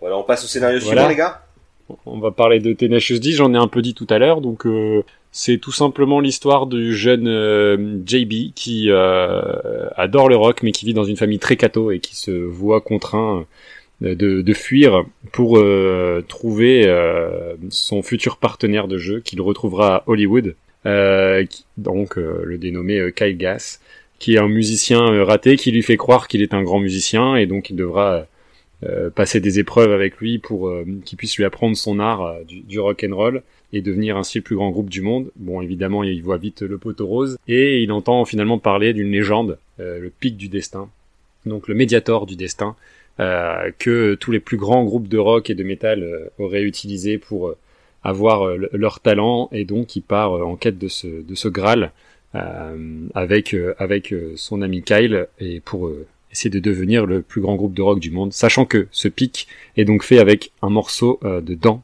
du diable. C'est bien résumé? Parfait, C'est ça. rien à dire de plus. Moi, le, le, le scénario, bah, je, je connaissais pas du tout le film hein, à la base, donc j'ai été, euh, j'ai été agréablement surpris par le scénario. Je mets bien ce côté fantaisiste pour raconter la, la jeunesse d'un groupe. Donc c'est un scénario qui mêle un petit, qui mêle un petit peu donc une quête, spiri- spi- une quête spirituelle, limite un parcours initiatique. Et Bah, tu le retrouves d'ailleurs ça avec les cartes de tarot hein, qui ouais, ouais. définissent, euh, qui chapitrent à chaque fois le film. ça, ça, c'est très bien fait d'ailleurs, j'ai trouvé le, le chapitrage. Et à la fin, une belle morale sur euh, sur euh, sur l'amitié. Finalement, j'ai pas trouvé le, le scénario si rock'n'roll que ça. Pourtant, ils prétendent quand même être euh, un groupe de rock euh, qui affronte le, le, le diable. C'est plutôt un stoner movie, tu vois. Moi, je le vois un peu plus dans cet esprit-là. Oui, parce que ça arrête Oui. pas de fumer des chons à, à longueur de journée. euh, euh, voilà. Sinon, au niveau, du- au niveau des, des, des scènes, des scènes comiques, en fait, moi j'ai très peu ri, ri aux éclats sur le film. Et je pense qu'il y a que, il y a un moment, c'est euh, lorsque Jack Black est défoncé dans la forêt et, et rencontre le Bigfoot. Avec le Sasquatch. Ouais. Et c'est qui est joué par John C. Reilly. Et c'est Oui. incroyable. Et, Bah, euh, moi, tu vois, c'est la seule scène, parce que je l'ai vu il y a une dizaine d'années, et là, je l'ai revu euh, pour l'occasion. Et moi, cette scène, deux fois où, euh, quand je vois le film, cette scène-là, elle m'ennuie. J'ai- j'a- J'arrive pas à cette scène, je la trouve non longue, inutile, en fait. pas rire Ah, ouais, bah, Ah non, non, j'ai trouvé ça... euh, La scène, pour moi, la meilleure scène du film, c'est quand il rêve et qui euh, devient, euh, qui fait la chanson euh, Master Exploder. Master Exploder. Où, il- où il éclate le cerveau du gars au premier rang là. Ouais, avec la guitare en, avec les jambes, euh, le solo sur trois manches avec six bras et tout ça. Pour moi, ça, c'est une bonne scène de comédie dans l'esprit du rock. Et euh, cette... je me souvenais de cette scène-là, et c'est vraiment en le revoyant, c'est la seule scène marquante, je trouve. Ça, m'a fait penser aussi à un rêve dans Dumb and Dumber, lorsque Jim Carrey rêve euh, d'arracher le cœur d'un d'un japonais dans un restaurant. Enfin, il, il a des pouvoirs extrêmes et ça m'a fait penser beaucoup à ça. Enfin, c'est vrai qu'il est excellent aussi aussi. Et on sent par contre que Jack Black est, est beaucoup derrière les blagues, hein. Le- les bruits de paix. euh, Ouais. C'est c'est écrit euh, c'est écrit par euh, Ah bah, par lui, par euh, hein, Kyle Gass c'est- et par euh, Liam Lynch. hein. C'est- ils, ils ont écrit ça à trois de toute façon et tu ressens tout à fait leur humour. euh. Et de toute façon, c'est un peu leur fantasme. Tu parlais de la scène de Master Exploder, c'est vraiment leur fantasme de euh, on va être le plus grand groupe de rock et euh, hein, le rock euh, poussé à son paroxysme, c'est ça. Tu sais, c'est vraiment euh, Ouais, ils ont mis les potards pour le coup. ouais, c'est ça. Et puis Quand euh, il, non, il crie et qu'il fait exploser la tête du gars, enfin, ça me fait marrer. Cette scène, Ouais, elle ouais. est vraiment géniale. très très drôle. Non, moi, moi, les deux scènes marquantes pour moi, c'est les, le début et la fin. Euh, donc un peu le, le- le- l'histoire de, de Jack Black enfant et puis à leur confrontation contre le diable, mais c'est pour d'autres raisons. Et, euh, et puis il y a pas mal, il y a beaucoup beaucoup de, de références à d'autres Ouais, films. bah, Orange Mécanique, hein, Orange notamment. Mécanique, euh, dès clairement. le début. euh. Ah oui, non, mais là c'est tout à fait assumé. Euh, Karate Kid, il doit faire le ménage, il doit faire euh, Ouais. euh, attraper la télécommande dans sa main. C'est La scène aussi de, ce qui est marrant, ce qui est con, qui est pas un peu plus développé, c'est euh, la scène du de l'entraînement de concert où Ouais. il se prend les, les bouteilles. Un, et tout un- training montage euh, de des concerts où il lui balance des bouteilles en verre dans la figure avec une foule. euh, Ça c'est dommage qu'elle soit pas un peu plus exploitée cette euh, cette blague parce que je trouve qu'il y avait matière à vraiment trouver un truc vraiment drôle. Mais euh, Ouais. Mais ouais, sinon, dans l'ensemble, le scénar il est, il est, il est méga efficace et puis bah, t'as, envie de suivre leur, leur aventure. J'ai trouvé quand même que quelques Parce scènes étaient en trop à l'écriture, notamment le, la scène euh, dans la fraternité où Gas euh, se retrouve là à, à- à chanter devant. euh, enfin de, Ouais. de- je- la, la scène est, est- est pas drôle de, de A à Z. Et trop Ouais. longue En fait, et pas c'est, intéressante. c'est euh, si tu veux, ils l'ont mise parce que ça s'inspire d'une situation qu'ils ont vécue. C'est-à-dire, ils se sont retrouvés un jour dans une sorte de festival euh, euh, où euh, ils ont été reconnus et on leur a dit allez, venez jouer. Et c'était pas du tout adapté au public. Et donc, du coup, euh, ils se sont un peu retrouvés dans cette situation-là euh, à faire un four parce que ils étaient pas du tout préparés et qu'on leur a mis une guitare dans les mains. Ils ont dit allez, fais, fais, fais ton truc. Et, euh, et ils l'ont vécu vraiment. Mais c'est, c'est pour ça, je pense qu'ils l'ont mise et ils en parlent dans les dans les commentaires audio du film. Et Parce que euh, ouais, pardon. Non, non, je, non, je repensais à, à des trucs qui m'ont fait marrer aussi, c'est euh, le, le- trouver le nom du groupe. C'est très euh, très Jack Black et tout ça. hein, euh, le- Ah oui. Ça fait penser un peu comme dans euh, les trois frères. C'est pas des taches de vin là, c'est juste euh, marqué vraiment Tenyashus c'est euh, dit sur les culs. Enfin, ça, en y repensant, ça me fait marrer. Quoi. C'est le truc nul. Oui, bah, mais il y a beaucoup d'éléments comiques vraiment, euh, euh, je vais dire un peu très basique. mais hein, ouais, très ça, basique. ouais. Bah, le, le- les pompes de beats, euh, donc il, a- il apprend à, faire des pompes de beats, donc euh, à faire des pompes sans les mains. Et ça, c'est pareil, c'est un hommage aussi. Enfin, c'est euh, c'est repris de leur premier album où ils en parlent. euh, il y a une chanson là-dessus, en fait, sur les cock push-ups. C'est un bon ça, fusil de take-off délire. aussi. Hein. Oui, oui, c'est ça. Bah, il l'utilise après. Et ils sont vraiment dans leur délire. Il assume, euh, il assume jusqu'au bout. Et euh, moi, je, ça me fait rire. Il y a vraiment des phrases euh, qui sont restées cultes pour moi. C'est, c'est, euh, tu sais, quand il, il doit choisir à un moment donné, il- parce qu'il se dispute deux fois dans le film. C'est- Il y a toujours un moment où donné où les personnages se disputent dans un film. Là, ça arrive deux fois. Et se séparent. C'est ça. Ça fait un peu comédie romantique, hein, toujours. ce C'est côté, ça. C'est une bromance encore. Ouais. encore ça. Et, euh, et tu vois, moi, il demande de choisir entre lui tits or destiny. Donc les nichons ou le destin, c'est. Ouais, et puis il lève son t-shirt pour euh, les tits. Oui. C'est ça. Et je- Ce que j'ai bien aimé, c'est comme Spinal Tap, t'as beaucoup de références euh, au rock'n'roll, notamment le l'escalier Guitar Way to Heaven, qui fait grosse référence à Stairway to Heaven de Led Zepp, Ouais. ou aussi euh, quand il parle de du médiator, euh, pas le médicament, hein, le, le, le. Euh, il parle de Robert Johnson, qui était l'un des premiers euh, bluesmen dans les années 30, qui a créé énormément de tubes qui ont été repris après par d'autres grands groupes de rock. Ou aussi euh, Eddie Van euh, l'histoire comme quoi euh, il aurait récupéré, c'est un gamin qui aurait récupéré euh, le médiator à un concert et tout ça. C'est c'est bien, c'est bien expliqué, enfin c'est c'est assez euh, léger, bien distillé aussi. Et euh, je trouve que c'est pas mal pour ceux qui sont fans de rock euh, d'avoir ces petits euh, ces petites piqûres de rappel là qui sont qui sont bien mis sur c'est c'est sympa. Il y a un vrai amour pour la musique de toute façon dans le Ouais, ouais. dans ce qu'il raconte, euh, tu le sens. ouais. Puis les chansons aussi, c'est aussi en fait le film il- c'est marrant, c'est un peu stoner, un peu euh, comédie musicale, euh, un peu comédie romantique, un peu film euh, de cambriolage aussi à un moment. hein. Euh, Ouais. Tout se mélange bien et je trouve ouais c'est- c'est- c'était plaisant à regarder à part la scène pour moi qui est vraiment longue c'est euh, quand il est dans avec les champignons là euh, je trouve ça vraiment long je l'ai un peu squeezé cette scène j'avoue euh. Ouais, moi, j'ai trouvé bien le scénario dans l'ensemble, mais voilà, parfois, des petits problèmes de rythme, j'ai trouvé. Euh, lorsque tu démarres par limite une comédie musicale, et euh, je, trouve, je trouvais qu'il y avait une petite rupture euh, un, peu, brutale euh, lorsque, lorsque, la- lorsque l'intro s'achève. Mais sinon, ouais, dans l'ensemble, le scénario, j'ai adoré. d'ailleurs le gamin au tout début il ressemble vachement à Jack Black hein, ils l'ont trop bien Ah trouvé oui, Ouais. excellent. Les, Ouais, les mi- carrément. les mimiques qu'il arrive à refaire. ouais exactement les mêmes. C'est fou. Ouais. Et il, il pen- il y a des gens qui, c'est Jack Black qui le dit dans le commentaire, il dit, il y a des gens qui pensaient que c'était des images de synthèse. Ils avaient essayé de recréer le visage de, de Jack Black, alors que pas du tout. C'est vraiment un gamin qui ressemble. Le rajeunir. quand de- tu vois les images de quand, quand tu vois les, les FX euh, dans le reste du film tu te dis heureusement que c'était pas des FX sinon le gamin il aurait une gueule vraiment bizarre c'est clair. Non, c'est clair. mais ça on en reparlera après Bah ouais, bah du coup, euh, vous aviez peut-être d'autres choses à dire, sinon on peut. Non, sur le Choisir. scénario de Tenachus, euh, tout est ok. Bah, quel, quel est le scénario qui vous a le plus marqué? Moi, je dirais Spinal Tap. Parce que pour un documentaire, on arrive quand même à avoir euh, une cohérence. Et euh, comme vous disiez, c'est euh, ça reste encore d'actualité sur certains points et ça a pas trop mal vieilli. quoi. Pareil pour moi, The Spinal Tap, euh, scénario, euh, scénario hors norme, qui, va, qui arrive à nous faire croire à l'impossible. bah, des- J'ai j'ai adoré le scénario. Bon, je vais vous rejoindre, les gars. Je pense que on est plutôt d'accord. Je vais pas vous paraphraser. Vous avez dit l'essentiel, donc euh, pour moi, ce sera Spinal Tap aussi. Donc un point pour lui. La question à à la fin sera est-ce qu'on va donner un point à, à notre ami Mike Myers? On verra ça dans les prochaines catégories. J'ai comme un doute. On passe à la catégorie suivante? Ah, On passe à la réalisation de Spinal Tap du coup. Alors la réelle de Spinal Tap. Qu'est-ce que vous en avez pensé, les gars? Et on va redire un peu tout ce qu'on a pu dire avant euh, sur le côté euh, donc euh, documentaire, donc faux documentaire. Euh, ça se veut comme un documentaire. euh, on, on- des interviews, des extraits de concerts, euh, on les suit un peu dans leur vie euh, de tous les jours. Mais en même temps, il y a un surdécoupage euh, et un sens du montage qui fait que tu sens aussi que c'est un vrai film.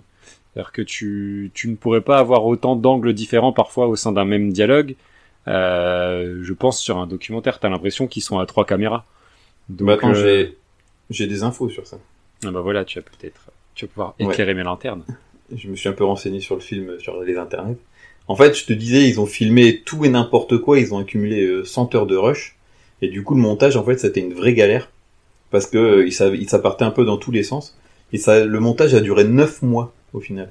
Oh là là. Parce que, euh, en fait, ils ont, ils se sont dit à un moment, on va faire le film, le scénario, en fonction des dialogues. Donc, en fait, ils ont euh, repris les dialogues pour essayer d'avoir une histoire cohérente.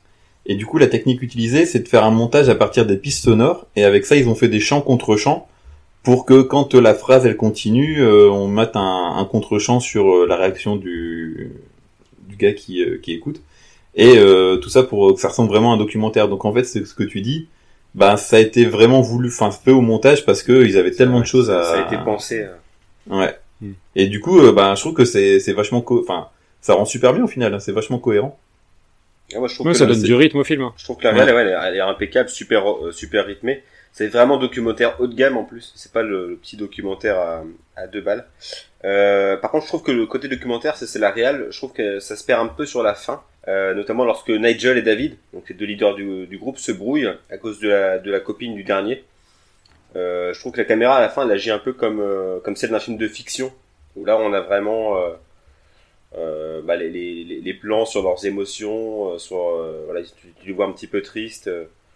Je sais pas. Là- Là-dessus, j'ai j'ai perdu un peu le côté documentaire. Avant de retrouver ça, ensuite sur les sur la série d'entretiens lunaires de la fin, Pendant le générique. pendant le générique, qui vient rattraper Ouais. du coup les dernières 10 minutes que, enfin, là, là, je trouve vraiment qu'on sort du docu. Après, je sais pas ce que vous en avez pensé là-dessus, sur la brouille qu'ils ont à la fin. C'était pas perturbé. Non, ça fait très écrit, quoi. Enfin, ça, ça semblait très écrit, du coup, et, euh, et c'est là où le côté euh, faux euh, ressort, et, euh, mais, bon, Ouais, je suis d'accord, ouais. ça sort pas du film non plus. hein. Non, c'est pas dérangeant, mais c'est euh, voilà, si tu... là du coup le le- l'enjeu de faire un faux documentaire, je trouve que là il, il joue plus vraiment les- avec les règles du jeu qu'il avait posées au départ. Mais c'est que sur la fin. Quoi. Ouais, je vois ce que tu veux dire quand il revient dans la salle euh, Voilà, et qu'il demande s'ils peuvent. Ouais, ouais, je vois. Ouais, c'est vrai que ça fait ça fait plutôt film que documentaire. Ouais, je, je te je vois ce que tu veux dire. Ouais. Mais euh, non, moi je trouve ouais le, le... c'est efficace. euh, Même les, les scènes de, de concert et tout ça, euh, Ouais, elles sont impeccables. elles sont bien faites quoi. C'est la, la mise Ah en scène des des gars. Euh... Enfin, tu sens qu'ils ont quand même mis le budget aussi pour faire euh, vraiment des, des concerts de rock avec la, la lumière et tout ça. C'est vraiment bien fait.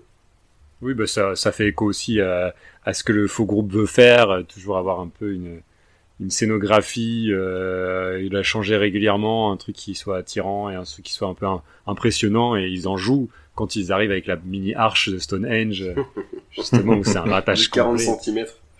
C'est mortel, avec les nains qui dansent autour, c'est tellement drôle ça. J'avais oublié, je l'avais vu il y a longtemps, et j'avais oublié vraiment à quel point, euh, enfin, c'était drôle. J'avais un souvenir où euh, j'avais trouvé ça bien, mais un peu, euh, je savais pas trop quoi en penser, j'étais un peu euh, entre deux eaux, et, et là, vraiment, je l'ai trouvé euh, super drôle.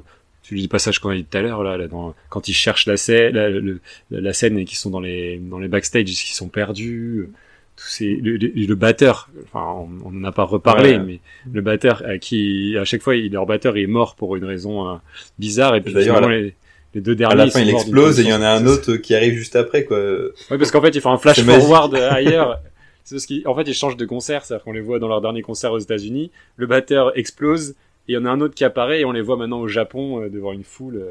Ça, c'est c'est plutôt bien foutu Mais c'est marrant. Franchement, ouais, les, les vannes passent super bien. Et... Là, Et pour le coup, il y a un vrai rythme. Un Ouais. vrai rythme, un sens du découpage qui est juste, parce que euh, quand il laisse traîner la caméra pour les voir improviser, ben ça colle avec le style documentaire. Du coup, il y a une cohérence, et du coup, la vanne fonctionne. Euh, contrairement au film dont on va parler juste après. Bah, D'ailleurs, on va, on, on va, on va y aller tout de suite, du coup. On va sur enchaîner. Euh, moi, il y a un truc que j'ai bien aimé et que j'aime encore quand je revois Wayne's World, c'est euh, quand il casse le quatrième mur et qu'il parle directement euh, à nous, euh, Oui, moi, spectateurs. moi aussi ça, ça m'a plu. Alors c'est peut-être l'une des rares choses qui m'est plu. Euh, Et- mais j'ai pas compris pourquoi. En fait, c'est un peu gratuit. Ouais. mais je, c'est- je, je me demande si à l'époque c'était pas novateur, c'était euh, c'est rare, je pense, des films qui faisaient ça. Ouais, mais quand c'est pas justifié, parfois tu te dis bah ouais, mais ok, c'est un peu gadget quoi. Mais Mais je pense que c'est ce qui a aussi contribué au succès du film à l'époque, c'est que euh, tu t'attendais pas vraiment à ça, et le fait qu'ils te parlent directement, ils t'impliquent dans l'histoire, enfin en tout cas ils essayent. Et moi c'est des choses qui, euh, qui me plaisent toujours quand, euh, euh, quand euh, on parle directement au spectateur, ça, ça me plaît bien. Le film a été tourné en 34 jours, ce qui est pas énorme hein, quand même pour... euh, Donc tu es fan de Deadpool? Ah, 34 jours, c'est beaucoup trop déjà. le résultat final. Après euh, la réalisation euh, forcément elle est pas elle est pas géniale parce que quand on voit la, la réalisatrice la, euh, la réalisatrice pardon Penelope Spheris qui a rien fait euh, d'exceptionnel par la suite elle a fait des des, des, des- TV ou un truc comme ça mais euh, enfin voilà euh, c'était vraiment plus euh, il fallait quelqu'un qui tienne euh, qui tienne une caméra et ils ont rien demandé d'autre c'était vraiment filmer des sketchs au final donc euh, Oui, c'est ça. Elle a dû leur euh, filmer des, des sketchs du Saturday Night Live, enfin, du truc qu'ils faisaient avant, ou des choses comme ça, parce que, Hmm. je sais pas, c'est... Il y a rien, il y a rien de, de spécial, quoi. Ah non, il y a aucun, y a aucun style. Il a rien. Non, de- non. Moi, moi, ça m'a gonflé, il fait qu'il parle à la caméra, j'ai pas compris pourquoi, je trouvais que c'était, euh, c'était sans intérêt. C'est, après, je suis très vite sorti du film, tellement le rythme me, ne convenait pas du tout. Il y a, il y a une image très, euh, années 90, hein, pour le coup, euh, Ouais. c'est très, euh, utilisation des fluos, etc. Euh, Ouais, c'est hyper coloré. même, tu- ouais, ouais, Trop et tu coloré. sais, la scène, la scène avec Alice Cooper, le concert d'Alice Cooper, t'as l'impression qu'ils sont pas dans la même pièce quand ils vont voir Alice Cooper, Euh, tu sais. Oui, bah je pense d'ailleurs que c'est- j'ai noté ça aussi. parce que t'as un champ contre champ et tu les vois Ouais. jamais euh, les uns avec les autres. Et je pense que ouais, ça a Et- été fait. et euh, le dialogue marche pas pas- du tout. hein. Le, le dialogue marche absolument pas entre les deux, entre les trois. Du coup. Non, non, non, non, non, c'est. C'est ouais, c'est pas ouf. Et tu disais qu'elle avait pas fait grand chose à la réalisatrice. Elle a quand même réalisé euh, Super Sense. Est-ce que vous avez vu Super Sense avec Marlon Wayans? Non. non. Ouais, bah, je vous le conseille. Je l'ai vu au cinéma. À l'époque, c'est un vieux film, hein. ça date de 98. Voilà, c'est Marlon Wayans qui développe des super sens. Mais, mais comment. Comment tu tombes sur des films comme ça au cinéma en plus? Après, Bah, c'était l'époque, euh, tu vois, il y a un, un, un Wayans, tu disais, faut que j'y aille, tu vois, je sais pas, c'était... euh, ah, J'ai jamais eu cette euh, cette mode là sur Wayans. là. Cette Ah ouais hype Wayans. Ouais, Ah, la Scary Movie, quoi. Ah si, ouais, les Scary Movie, euh, ça c'est c'est génial. Enfin, je pense aussi c'est un peu comme Westworld, tu les vois maintenant, tu fais oh là là là. Euh, non, je pense que c'est mieux. Je pense que c'est beaucoup mieux, m- malgré tout. Parce que t'as, déjà, tu sais que c'est, enfin, c'est, c'est une paro c'est parodique. là, là, tu comprends rien. Là, ça, ça n'a ni queue ni tête. Bref, que c'est compliqué. Tu vois, Westworld, je reviens toujours au truc. je rappelle hein, que je vraiment l'ai, dit- je l'ai vu une heure avant d'enregistrer l'émission et qu'il m'a mis un petit peu en C'est colère. encore très film. frais. Ouais. Ouais, c'est ça, c'est que toi tu l'as jamais vu avant, donc t'as pas tout ce ce recul de l'époque. euh.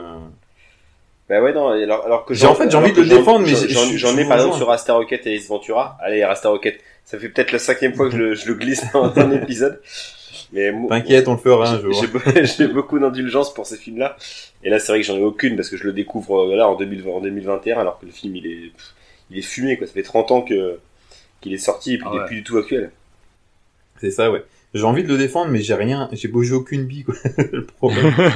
c'est dur. Mais en fait, c'est aussi, faut, enfin, faut dire comment on fait, on choisit les films. C'est-à-dire que soit on choisit des films qu'on a envie de voir, soit des films qu'on a, euh, qu'on a envie de défendre, qu'on a, plus, ouais. qu'on n'a pas vu depuis longtemps, qu'on a peut-être envie de revoir. Et du coup, parfois, on se prend un peu de claque, quoi, en se disant, ah ouais, en fait, euh, j'avais un autre souvenir où je m'attendais pas à ça. Bah, Et là, comme pour pour coup- Ventura, tu vois, c'était un peu. Ouais, cet tout à fait. Bah là, euh, Wayne's World, c'est ça, quoi. C'est, tu te dis, il y a un culte autour du truc. Euh, en fait, euh, c'est difficile aujourd'hui de, de, de comprendre ce culte-là, quoi. C'est vraiment. euh, Non, faut y Ouais, c'est faut- très faut- daté, quoi. comme Alex, faut y avoir adhéré il y a longtemps quoi. Il y a, il y a... Ouais, je Il y a pense que c'est 20 ans. ça. Mais ça marche quand t'es enfant, quand t'es ado, parce que tu rigoles et que c'est con et, euh, et que ça dit des gros mots, euh, ça peut marcher. Mais euh, Ouais, il y avait, il y avait ce côté un peu transgressif, ouais, à l'époque. euh, Et là, pareil, bien. là, je vois pas la. Surtout que j'étais gamin, donc Je euh, il y je avait des gros mots, je pense que ça devait me Je faire. vois pas où se trouve en fait la transgression. Là, on, on parle quand même de, de, de deux énormes demeurés. Je- Enfin, je, je vois pas en fait de transgression dans le, dans, dans le film. Je vois pas de- le côté rebelle du film. Pourtant, a priori, c'est ce qu'il est censé défendre, quoi. euh, le- Un peu les rebelles, Ouais, c'est vrai qu'ils ont, les rebelles de cette époque-là, ouais. quoi. Ouais, ouais. Ouais, c'est vrai. Il y a un truc que j'ai bien aimé, c'est aussi le, le, le fusil de Chekhov qu'ils ont fait euh, à la fin du concert d'Alice Cooper, justement. Euh, il voit un mec, euh, un roadies, et qui dit euh, il y aura euh, Monsieur Big là qui sera euh, à Chicago dans quelques jours, et puis euh, il passe devant la caméra et dit ah c'est très intéressant, je pense que ça pourrait nous servir pour plus tard. D'ailleurs, il y a ça aussi, c'est que euh, Dana Carvey, euh, Garth, quand il dit ah c'est facile, il faut euh, pirater le satellite machin et tout ça, avec les musiques de, de Mission Impossible. Hmm. Mais ouais, ça passe plus maintenant. Enfin, je sais pas, ça, ça manque d'ambition et de moyens c'est de la trop vanne. facile. euh, C'est trop facile en fait maintenant comme van, je trouve. mais euh, ouais, ça, ça m'envie. Bah, Il y a toutes les scènes aussi de placement de produits, ça, je les ai trouvées plutôt marrantes. Ouais. Euh, Les, Oui. les trucs un peu obvious avec Pizza Hut, Doritos et, euh, et Pepsi. Ça, ça m'a, ça m'a, ça m'a fait un petit peu rire. Pareil, ça avait aucun sens, hein, mais euh, là, j'ai pris, quoi. Bah c'est ça, c'est que c'est c'est un enchaînement de, de blagues qui n'ont pas forcément de sens et du coup la réalisation, euh, il a pas réussi à bien, li- elle a pas réussi à bien lier, euh, à bien lier ça quoi. Mais je crois que la réelle... Ah si, vous avez vu La réelle, elle a, elle a fait trois épisodes de Léo Mattei. C'est faux. Non, c'est une fausse info, bien sûr. Fake news. Euh, non, son dernier film, ça s'appelle euh, Le Père Noël est tombé sur la tête en 2012. C'est un, un Oh, c'est téléfilm. bien ça. Bon, je crois qu'on a tout dit hein, sur la réalisation affreuse. Oui. Euh, hein, Ça sert à rien de s'attar- de, de, de, de de- s'acharner. j'allais dire, pardon. Wayne's World. Ah non, j'aurais préféré. non, non. On passe à Tenacious D. Yes. Ah, Je suis un peu mitigé pour la, réal- la réalisation. Euh, j'ai l'impression qu'en fait ils ont mis tout le budget pour la scène de course poursuite en bagnole à la fin là, avec euh, la cascade en bagnole. Ouais, ouais. et que du coup ils ont dit allez on claque toute la thune qu'on a on va la faire cette, cette grosse scène d'action euh, vraiment film américain quoi et à côté il y a des, des des choses qui font un peu de chipos Notamment, je trouve le- la bagarre à la fin contre Satan, euh, où en fait c'est que euh, des champs contre champs en contre-plongée pour montrer la grandeur de de Dave Grohl en, en Satan, mais je sais pas, j'ai l'impression que ça a manqué de moyens sur le, le final, il est un peu cheapos. Alors qu'avant, t'as une grosse Euh. scène d'action euh, en, en bagnole. Je, Je sais pas, ça- suis pas d'accord. Tout, tout le film est un peu cheapo, c'est fait un petit peu, euh, on dirait presque un film de, de Michel Gondry euh, qui, qui aurait pris une cuite, hein, parce que euh, il y a des, quand même des soucis. Mais euh, le truc un petit peu bricolé, euh, même quand, il, quand le- lorsqu'il fait son trip, tu sais, avec les champignons, bah, ta scène préférée, Alex. Euh, Ouais, bah. Tout est un petit peu fait comme studio, ça. quoi. et, ouais, et euh, l'affrontement contre Satan, du coup, ça m'a pas dérangé parce que c'est plutôt harmonieux avec l'ensemble. Il n'y a pas non plus euh, une débauche de moyens dans un, moment donné du film, et puis euh, Ouais, mais tu, tu vois, moi je m'attendais, tu vois, tu t'attends à voir une, à la fin, euh, vu qu'il parle de Satan, tu te dis, ouais, il va y avoir un gros combat et tout ça contre, contre Satan. Et juste avant, t'as une grosse scène euh, en bagnole, et tu te dis, waouh, ça veut dire que la fin, elle va en- encore envoyer plus, et au final, non, ça fait un peu euh, le soufflet qui retombe, quoi.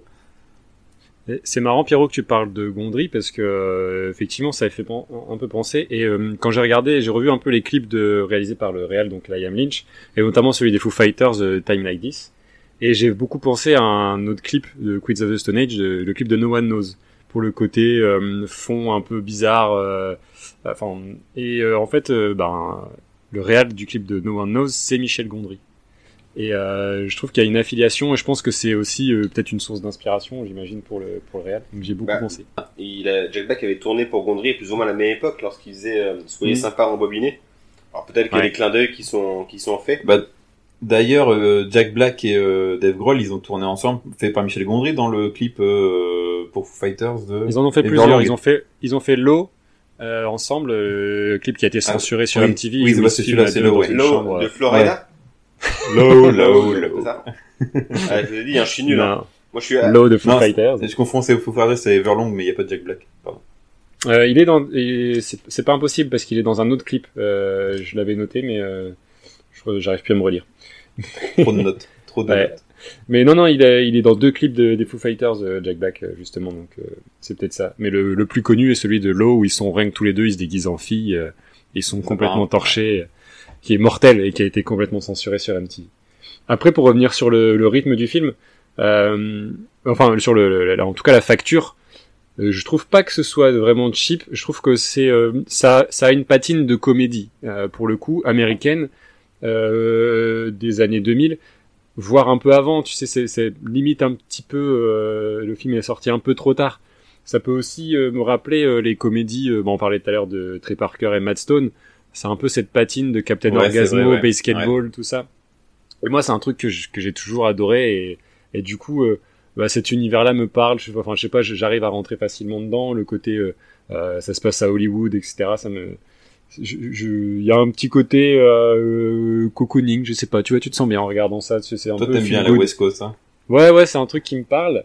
Et par contre, je trouve que sur le rythme, effectivement, euh, on l'a évoqué un petit peu, ça démarre vraiment comme une vraie comédie musicale, avec une, longue chanson qui est euh, donc euh, Kickapoo, qui, qui permet d'expliquer la, genèse et la, jeunesse justement de, Jack Black, dans laquelle on voit Meatloaf et Ronnie James Dio. Et ça commence assez fort comme ça, et puis après il y a quelques petites scénettes, on entend un peu chanter. Je trouve que et j'ai l'impression, tu sais, il y a, y a, on va dire, il y a deux trois euh, passages un petit peu marquants euh, tout du long, puis la scène, la grosse scène de fin que je trouve euh, que je trouve mortelle. Après, euh, euh, ça m'a pas marqué. Effectivement, ils sont sur un parking et puis tu as un champ contre champ pour montrer la, la différence de taille entre les deux. Mais euh, ça m'a pas choqué, tu sais. Je, je trouve que ça va dans le dans le style de la comédie un peu concon et ça veut pas ça veut pas aller au-delà en fait. Et le, Mm. et le style de l'image va, va avec ça. Et la scène du Sasquatch, justement, de, du Yeti, je suis d'accord avec toi, moi, elle me, elle me m'intéresse pas plus que ça maintenant d'un point de vue euh, euh, de l'image. Bah, je pense que là, ils se sont fait plaisir et ça se ressent. Ouais. et, et je Tu ressens vraiment le trip euh, Voilà, c'est sous- vraiment fun. sous champi, euh, tu, le sens, tu le ressens bien. C'est vraiment fun, je trouve. Donc, euh, Vous aviez vu à la, tout à la fin euh, la scène post-générique, un peu comme les Marvel? oui. Ouais, Pierrot, tu l'as vu aussi ça. Ouais, je l'ai vu, ouais. Voilà, c'était juste pour signaler, parce que je savais pas si vous l'aviez vu.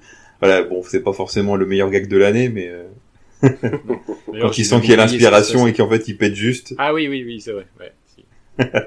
Bon, Si, si, ouais, c'est histoire ouais, de se signaler que c'est bien Jack Black derrière euh, le scénar et c'est- ça. un prout ça passe quoi. C'est une réal, c'est une réal assez informe. Après, ils se sont, ils se sont fait plaisir. Mais euh, voilà, il y a eu quand même quelques, bonnes- quelques bonnes idées, je trouvais. Le chapitrage, on en parlait tout à l'heure. Je trouvais que c'était. Oui. Il était Ouais, t'as quand même quelques scènes qui sont comme ça en dessin animé. D'ailleurs, Et euh, la scène où il raconte euh, comment euh, le, le- comment ils ont récupéré le, le pic du Destiny avec toute cette euh, ce passage en dessin animé. ouais, c'est bien fait. Et euh, C'est bien moi, fait, la, ouais, scène, la scène d'ouverture, je l'ai, je l'ai adoré en termes de réel. Ouais, ça m'a plongé dans le film directement. Ça, c'est très efficace. Euh, un petit peu sous forme de comédie musicale avec, euh, là, on découvre la famille de Jack Badgel euh, qui est euh, hyper hyper cato, un peu un peu coinceau. C'est ensuite on suit sa fugue. J'ai trouvé ça super. Et il y a aussi C'est très euh, drôle. Ron Idiot sur le mur qui comment qui, qui lui parle. C'est mortel, ce, ce passage-là, quand il s'anime. le- Ah, c'est génial. Mm. Pareil, là ça fait aussi très cheapos, mais ça marche. Je sais pas, ça m'a plu moi. Ce qui est très drôle aussi, c'est euh, euh, justement la quête initiatique, parce qu'on le voit gamin partir et lui dit tu dois retrouver quelqu'un à Hollywood. Et on le voit faire le tour des États-Unis, de tous les Hollywood des États-Unis, pour finalement arriver adulte à Los Angeles. quoi. Ouais, c'est ça, il arrive adulte, parce qu'il part, il a peut-être 10 ans, le gars. Il arrive à 30 C'est ans ça. à Los Angeles. Il a toujours le même t-shirt. c'est euh, c'est très drôle et, euh, et il disait justement que euh, c'est vraiment tout des Hollywood qui existent vraiment aux États-Unis et ils ont recréé cette carte-là euh, pour de vrai. Et que par contre, euh, contrairement à ce qu'on voit dans le film, euh, la famille de Jack Black était assez compréhensive avec son, son goût pour la musique, donc il n'a pas du tout été passion, ouais. euh, par ses parents. C'était ça, c'est. C'est pas Meatloaf le père de Jack Black Je- Si si, c'est Si, Meatloaf. c'est Meatloaf, ouais. Non mais en oh là putain la blague qui tombe à l'eau. Ah, Ah d'accord, pardon. ok. Ah, Excuse-moi, Euh, on était trop euh, premier degré. Encore je, je, Oui oui je vois ça. ouais. toujours pas. c'est pas grave on passe à autre chose. Il pensait que Meatloaf était vraiment le père. Il voulait nous faire croire que il pensait que Meatloaf était vraiment le père de Jack Black. Dans la vraie vie. Sinon, il s'appellerait Voilà. Meat Black. Ah, c'était ça la blague, a priori. Ok, on passe, Non, on passe à la, euh, au suivant. Il a réussi à rendre ma blague encore plus naze. Ah, tu l'as détruit. Là. En l'expliquant, tu l'as éclaté, la blague. On Euh, passe au ouais, jeu fait, d'acteur, a- peut-être, les gars. Bah non, on va peut-être Euh, déterminer quelle est la réelle que vous Ah, préférez. oui, euh, ouais, je, je me suis précipité, pardon. Alors, pour Ouais, je vais commencer. Vas-y, Royal. Je vais commencer. Euh, alors, je, forcément, ça se joue entre Spinal Tap et Tenacious D. Mais, Ah bon euh, ouais, bah oui, il n'y a pas, y a pas photo. Mais euh, pour le côté, euh, ce que j'ai dit tout à l'heure, le côté euh, comédie des années 2000 et euh, le côté West Coast très coloré et, euh, et comédie assumée, euh, je, je, je préférais euh, visuellement, je préfère Tenacious D encore à, à Spinal Tap. Donc euh, pour moi, c'est Tenacious D. Vas-y Pierre. Euh, moi, c'est euh, c'est The Spinal Tap. Moi, j'ai- adoré la, la qualité du documentaire. Euh, je sais pas, je trouve qu'ils ils respectent leur sujet. Je- non, pour moi, la réelle, elle est extraordinaire. Tenacious D, c'est c'est pas mal, mais ça ça fait un petit peu de toc. Euh, bon, le film avec Matt Meyer, j'en parle même pas. À chier, poubelle. Euh, donc, ce sera Spinal Tap. Bah, je te rejoins Pierre aussi. Je vais partir aussi sur Spinal Tap. Je trouve que euh, l'idée du documentaire euh, marche très très bien et la manière dont, dont tout a été fait, euh, ça, ça rend hommage au, au documentaire et c'est vraiment top. Ouais, C'est extrêmement bien bossé, ouais. Un, un point pour euh, deuxième point du coup pardon pour Ouais. Spinal Tap. De toute façon, vous êtes toujours contre moi. Oh. On passe au jeu d'acteur. On va commencer du coup par, par le jeu d'acteur de Spinal Tap. Qu'en avez-vous pensé? Bon, c'est difficile de, de, de, de les trouver mauvais. hein. Franchement, ils sont très naturels, et très très drôles. J'ai halluciné en voyant du coup que euh, le, le, le personnage principal est donc euh, joué par Michael Mc- McKean, qui est le frère de, de Saul Goodman dans Better Call Saul. J'ai halluciné. C'est vrai? Ouais, ouais, ouais, c'est lui. Oh punaise. Ah ouais. C'est lui, c'est lui. Ah, il a sûrement Ouais. pris un petit coup, ouais. ouais.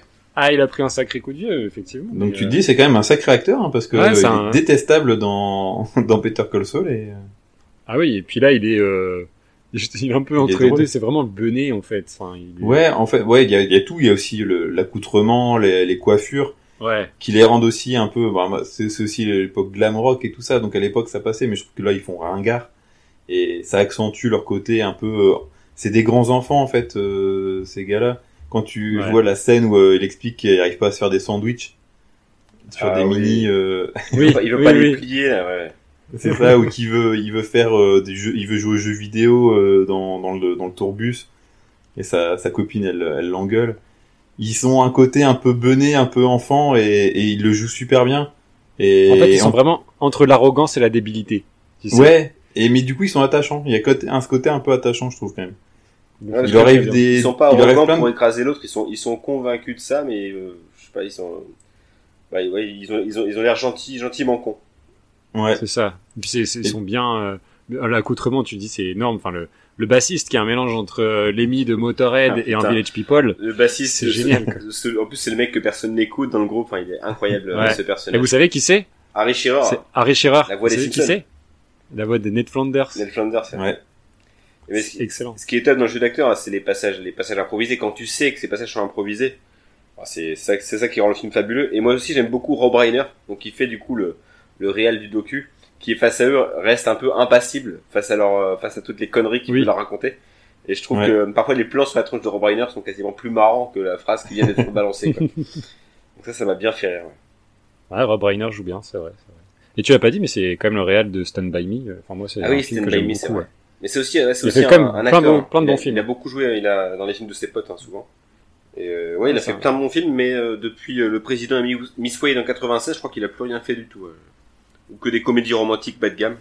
Non, c'est- J'ai vu un truc apparemment Dana Carvey, donc le- celui qui joue euh, Garth dans euh, Oui. Wayne's World. Il, Il, a un mime rôle. Ouais, c'est ça. Il fait le mime euh, pendant le dîner au début du film. Ouais. Avec. Mais j'ai remarqué que Donc, ces trois films, il y a, y a Billy plein, Crystal joue un mime aussi. ouais, Ouais, il y a- il y a plein d'univers qui vient de, qui vient, qui vient se, que se percuter. les connexions se font. Avec, hein, euh, on parlait tout à l'heure avec Meatloaf. Euh... Ouais, il y a pas mal Oui. de trucs qui se font. ouais. C'est clair. Et Non, puis putain. comme je disais tout à l'heure, euh, les acteurs c'est des vrais musiciens, du coup euh, pour ça aussi c'est euh, un petit bonus. euh, Ça les rend crédibles. hein. sympa. Ouais, c'est ça, ça rend encore plus crédible le tout- tous les concerts en fait. Ouais, carrément. Et il y a plein de plein de têtes connues. On en parlait euh, tout à l'heure, euh, notamment Billy Crystal. mais Il y a quand même Angelica Houston qui jouait Morticia dans euh, La Ouais, famille c'est- Adams. C'est celle qui présente la, la sculpture Stonehenge. Ouais, c'est C'est ça. Et aussi ça. euh, Patrick McNee. Fred, Patrick McNee, chapeau melon de bottes de, bottes de cuir. ouais. Fred Willard, le mec que t'as vu dans tout. Ouais. C'est celui qui joue le militaire dans la base aérienne là. Et euh, enfin, le gars a quand même fait 312 films. C'est hallucinant. Enfin, film ou série. Tu le vois partout ce mec-là. C'est vraiment le- la tête du mec. Dis ah oui, je l'ai vu dans et tu sais jamais où tu l'as vu, mais tu l'as toujours vu quelque part. Bah, il, il euh, joue notamment dans Wally. C'est euh, l'un des humains qu'on voit au début du film. Ah exact. euh, C'est le seul. euh, c'est le seul joue acteur. Le président ouais, là, ouais. Ouais. Exact. Ah ouais, c'est lui. Oh punaise, ouais. Voilà. Fred Voilà. Willard. Tu viens de retrouver là où je l'avais vu. C'est Merci. ça. Non, non, mais euh, plein de plein de têtes euh, assez peu connues à l'époque et qui sont devenues ensuite. Et euh, ça, ouais, sinon, ça, ça joue assez naturellement, alors qu'ils sont un peu. Venez peut-être que le le personnage donc du euh, du second euh, guitariste, donc pas le leader, l'autre, je sais plus son, j'ai un, j'ai un trou de mémoire. Nigel. Le blond. Ouais, Nigel. Nigel. Non, justement. Le, le, le blond, donc c'est celui qui est joué par Michael McKean euh, de, de Better Call Saul. Je trouve que lui, peut-être Nigel, est un petit peu en deçà euh, par rapport aux autres, euh, mais peut-être que c'est lié aussi à son personnage euh, et que du coup il le fait très bien. Je sais pas. Mais euh, Ouais, moi aussi, hein, je, je préférais le personnage, euh, bah, le, le blond du film euh, à, à Nigel. Je trouve qu'il Ouais. est. euh, Ah. il- Ouais, je préfère Nigel, ce côté vraiment un peu concon, euh, m'a- mais il m'a plus plu. ah, mon préféré c'est le bassiste. Hein. ah, ouais, Harry il je est- trouve il est dans, la- dans exceptionnel. l'espace, il est incroyable. Ouais. Je l'adore. Il y a vraiment une dégaine qui envoie. Il dit ouais, on pourrait faire, on pourrait faire notre euh, free jazz et qu'il se lance là-dedans, c'est son truc à lui. C'est nul. Et euh,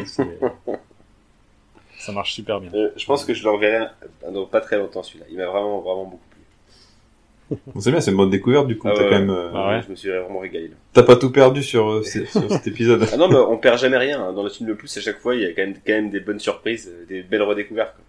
Et là, pour le C'est coup, clair. euh, là, c'en est vraiment une. Quoi. Euh, on passe au jeu d'acteur du film suivant. Merde. on parle de En parlant de bonnes surprises. d'acteur. Alors déjà, je, je vais commencer. J'ai un gros souci avec Mike Myers. Je ne peux pas l'encadrer. Mais dans tous ses films. Hein. Euh, et quand il a fait le, le chat chapeauté, j'étais tellement content qu'il se vautre comme ça. Mais vas-y, va, va faire ta merde là. Je me suis. Pour moi, en fait, c'est un, un Jim Carrey sans talent. C'est, euh, c'est, ouais, c'est. Ah, t'as tout dit. Il est, il est, il- tout dit. il est en fait euh, ce que il était Jim Carrey, ce que le Canada Dry était la boisson gazeuse, tu vois. non, pour moi c'est très mauvais. J'ai un problème aussi avec le jeu d'acteur, ça c'est euh, Dana Carvey. Alors lui, Ouais, ça, pour le coup, je suis euh, d'accord. le Jeff Daniels du pauvre. Merci bien, au revoir. De toute façon, il a arrêté sa carrière en 2011, bah tant mieux. Euh, Ouais, de toute façon, il a jamais, il a toujours été dans les, dans, Ouais, dans les guests de, de. Mike Myers, ouais, c'est ça. En Bah, fait, d'ailleurs, le dans problème- le film, hein, euh, tu le vois, à part la, sa scène où il fait euh, la, la batterie, il est toujours un peu entré. C'est quand même Mike Myers qui, euh, qui est devant la caméra, qui, euh, qui prend la place dans, dans la scène. Ouais, euh, euh, après, il y a son rôle aussi qui fait euh, un peu euh, timide et tout. euh, qui- Hmm. Ça joue aussi, mais. ouais, je, je, Non. je trouve à chier. Euh, ça- j'ai aucune, je le trouve aucune excuse. Et euh, petit truc, ouais, sur Mac Myers, enfin, c'est par rapport au doublage aussi. On parlait un petit peu tout à l'heure de VF. Et moi, j'ai du mal en fait lorsque des doubleurs français, en plus des voix célèbres, euh, se partagent sur plusieurs acteurs connus. Par exemple, moi, je me souviens que la voix de Bruce Willis était la même que celle de Tom Cruise dans les années 80. Dans Rain Man, c'est la c'est la voix de Patrick Poivet, par exemple. Ben là, c'est la voix de Jim Carrey pour euh, pour Mac Myers. Et ça, ça me trouble Mhm. terriblement. Donc, euh, ça me sort. C'est pour ça que du coup, je l'ai regardé en anglais derrière. C'était impossible autrement. Bah, moi, en Ouais. fait, vu que je l'ai toujours vu en VF quand j'étais gamin, ça m'a jamais, tu vois, j'ai même pas euh, percuté que c'était la voix de Jim Carrey, alors que oui, maintenant, quand tu le dis, euh, mais euh, ouais, moi, Mike Myers, je l'aime bien, je sais pas, je trouve. Les, les Austin Power euh, m'ont toujours fait rire. C'est pas des, c'est pas des comédies euh, très fines, hein, mais je sais pas, il y a, il y a une sympathie que j'aime bien. Après, je dis pas Love Guru et tout Une- ça, c'est un peu de la merde, hein, tu, mais tu trouves euh, une, une sympathie? Parce qu'en plus, Ouais. a priori, la, la, la rumeur court comme quoi ce sera un immense connard sur les tournages. Et notamment sur Ouais, celui-ci, mais- c'était son premier film. Je Ah, sais pas, c'est- j'ai bien aimé moi ces films, je sais pas. Euh... Ouais, j'en garde un, des bons souvenirs, des bons moments. Du coup, euh, ça me donne euh, un peu ce côté euh, sympathie. Donc Tu, tu, as, tu, as, Ouais. tu as le droit. Tu as le droit. Tu as le droit, mais moi, moi, je suis pas, je suis pas du tout. Après, un que j'ai pas. euh, Attends, tu vas me laisser parler un jour, oui Non, non, c'est bon. vas-y, vas-y. Vous avez défoncé mon film, ça va, c'est bon. Il- en fait, il surjoue tellement de manière outrancière, les débiles, que c'est marrant euh, quand le Palmacho le reprend sur un sketch de 2 minutes 30, quand ils font leur sketch sur le, hum, les deux créateurs d'appli, c'est carrément une, euh, un hommage à Mhm. Wayne's World. Et ça, ça marche là parce que ça dure 2 minutes 30, mais franchement, sur 1h25 ou 1h30, c'est, c'est, c'est long et puis c'est, c'est, c'est usant à force, quoi. Vraiment usant. Bah, en fait, t'arrives pas à t'identifier à ces personnages-là. Pas Parce qu'ils sont juste débiles. Alors que tu vois, sur Spinal Tap, t'as de l'empathie parce que, euh, c'est comme je disais, c'est des enfants. Que là, ils sont juste cons. Ouais. Et, euh... Et out- de manière outrancière, en fait. Et c'est, Ouais, gênant, quoi. Mais par, et, ouais, et particulièrement le personnage de Dana Carvey. Je- moi, j'ai vraiment pas compris ce personnage, quoi. Euh, Ouais. Il est, il est, enfin, je- j'ai jamais trouvé drôle. J'ai rigolé le au faire de ses valoir. répliques. euh, Enfin, c'est incroyable. Et puis les seconds rôles non, plus. Hein, ils sont, ils sont pas bons. Hein. Rob Lowe, Thierry Carrère, ils sont tous à la, à la rue complet. Hein. Ouais, Roblo, en fait, j'ai- j'aime pas, moi j'aime pas la gueule de cet acteur déjà. Ah, c'est un Vraiment. peu classique euh, hollywoodien, euh, beau gosse. Ouais, c'est euh, ouais. Le Brad Pitt Mais- light. Ouais, c'est en ça. fait, je l'ai découvert après dans, daté, euh, dans la série Park and Recreation Ouais, ouais, il était pas mal dedans. Récemment, et euh, du coup, j'ai eu un peu plus euh, d'affect pour lui, mais euh, ouais, je sais pas, j'aime, j'aime pas ce mec. Euh, après, il y a Alice Cooper, comme on disait tout à l'heure, euh, tous les guests qui apparaissent, euh, Robert Patrick aussi. Ouais, qui joue son Tous- rôle de Terminator, de Terminator 2. Ouais, Il y a quand même le frère de, il y a Chet de Code Lisa. oui, Ouais, c'est vrai. Ah, D'ailleurs, il y a un truc qui m'a fait, qui, qui m'a fait marrer, c'est euh, les gars, ils ont un Ouais. les gars qui sont dans le dans le sous-sol des parents, ils ont quand même un, ma- un matos de fou pour faire une émission de télé. Ils ont trois caméras, ça leur coûte une blinde. Ouais, non, c'est costaud, hein, leur, leur matos, là. euh, C'est ça. nous, au film le plus, on n'a pas ça. hein. Non. Il y a Aurélien Euh, qui a même plus internet, c'est vous dire. C'est vous dire le. oui, je suis en 4G ce soir. c'est compliqué, la fibre. Non, non, non, ben, il y a rien à sauver. Hein. Il aura pas le point non plus là-dessus. Ouais. Ouais. Moi, j'ai rarement vu euh, une aussi grosse merde que ça. Voilà. Depuis, de- depuis- Ah oui, depuis le début de notre émission, je crois que là. euh, Est-ce que c'est le pire Ouais, ouais, je crois. Mais je crois que c'est celui qui m'a le plus énervé en fait. Parce qu'en plus, ils ont l'air tellement d'être sûrs que leurs blagues vont marcher. bah, pff, Voilà, c'est insupportable. Bref. Bon allez, On on tenait enchaîne, chose dit. du coup. Bah, je, y en- je vais commencer hein, du coup, parce que personne prend la parole. euh, là aussi, on a un peu euh, euh, le mec euh, à 100 000 volts Jack Black et, euh, et le faire valoir euh, Gass pour le coup. euh, Ouais, mais au début c'est un peu inversé. quand euh, Ouais, parce qu'il se, il se prend un peu il pour ce qu'il n'est pas, quoi. Mais euh, lorsqu'il euh, lorsqu'il révèle sa vraie identité, lorsqu'il retire sa perruque, là, du coup, euh, on d'ailleurs, la autre- scène, quand tu vois le gamin, quand tu vois Kyle Glass gamin, qui a déjà une calvitie, ouais, c'est mortel. ça m'a trop fait marrer. Cette scène-là, elle est géniale. C'est mortel. L'idée, c'est tout con, mais ça m'a fait rire. Ah oui, non, c'est clair. Ouais, ça c'est un, très euh, bon gag, en effet. ouais. Après, il faut, il faut aimer euh, Jack Black, hein, parce que le mec, il est survolté tout le temps. Il est Oui. à 1000 à l'heure euh, sans usant, arrêt. À la longue, il peut être Il peut être vite fatigant. Mais euh, je trouve que là, ça fonctionne. euh, Pour le coup, euh, ça va avec le personnage, ça va avec le film. Et c'est pas trop long, tu sais, ça, ça en... ça la relation, les, les deux ensemble vont bien, Kyle Glass et, Ah oui, et. Jack Black. Ils se complémentent bien, du coup, euh, c'est agréable à Il y a un regarder. équilibre, quoi. Ouais. Et moi, j'ai une mention spéciale, c'est pour Ben Stiller.